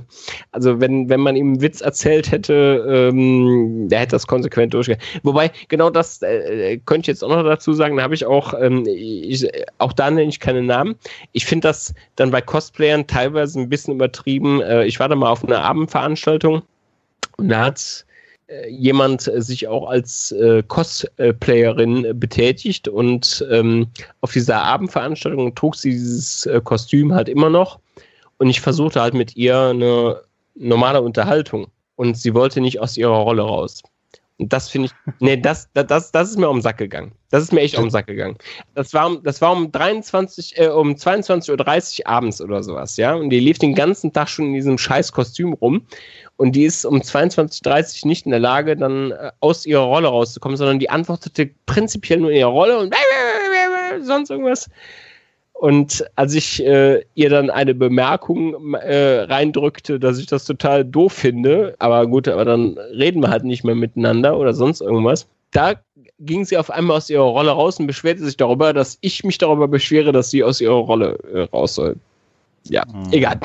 Nee, also äh, so übertrieben mache ich es ja nicht, aber ich finde es wirklich toll, ähm, was, was die Leute sich da teilweise für eine Mühe geben. Ich meine, es gibt halt tolle Cosplay-Kostüme, schlechte Cosplay-Kostüme, aber äh, also das ist echt teilweise unglaublich, wie, äh, wie viel Mühe die Leute sich da geben. Also allein mit den Klamotten, die sie da anziehen und äh, natürlich auch das Make-up, was sie sich da auftragen.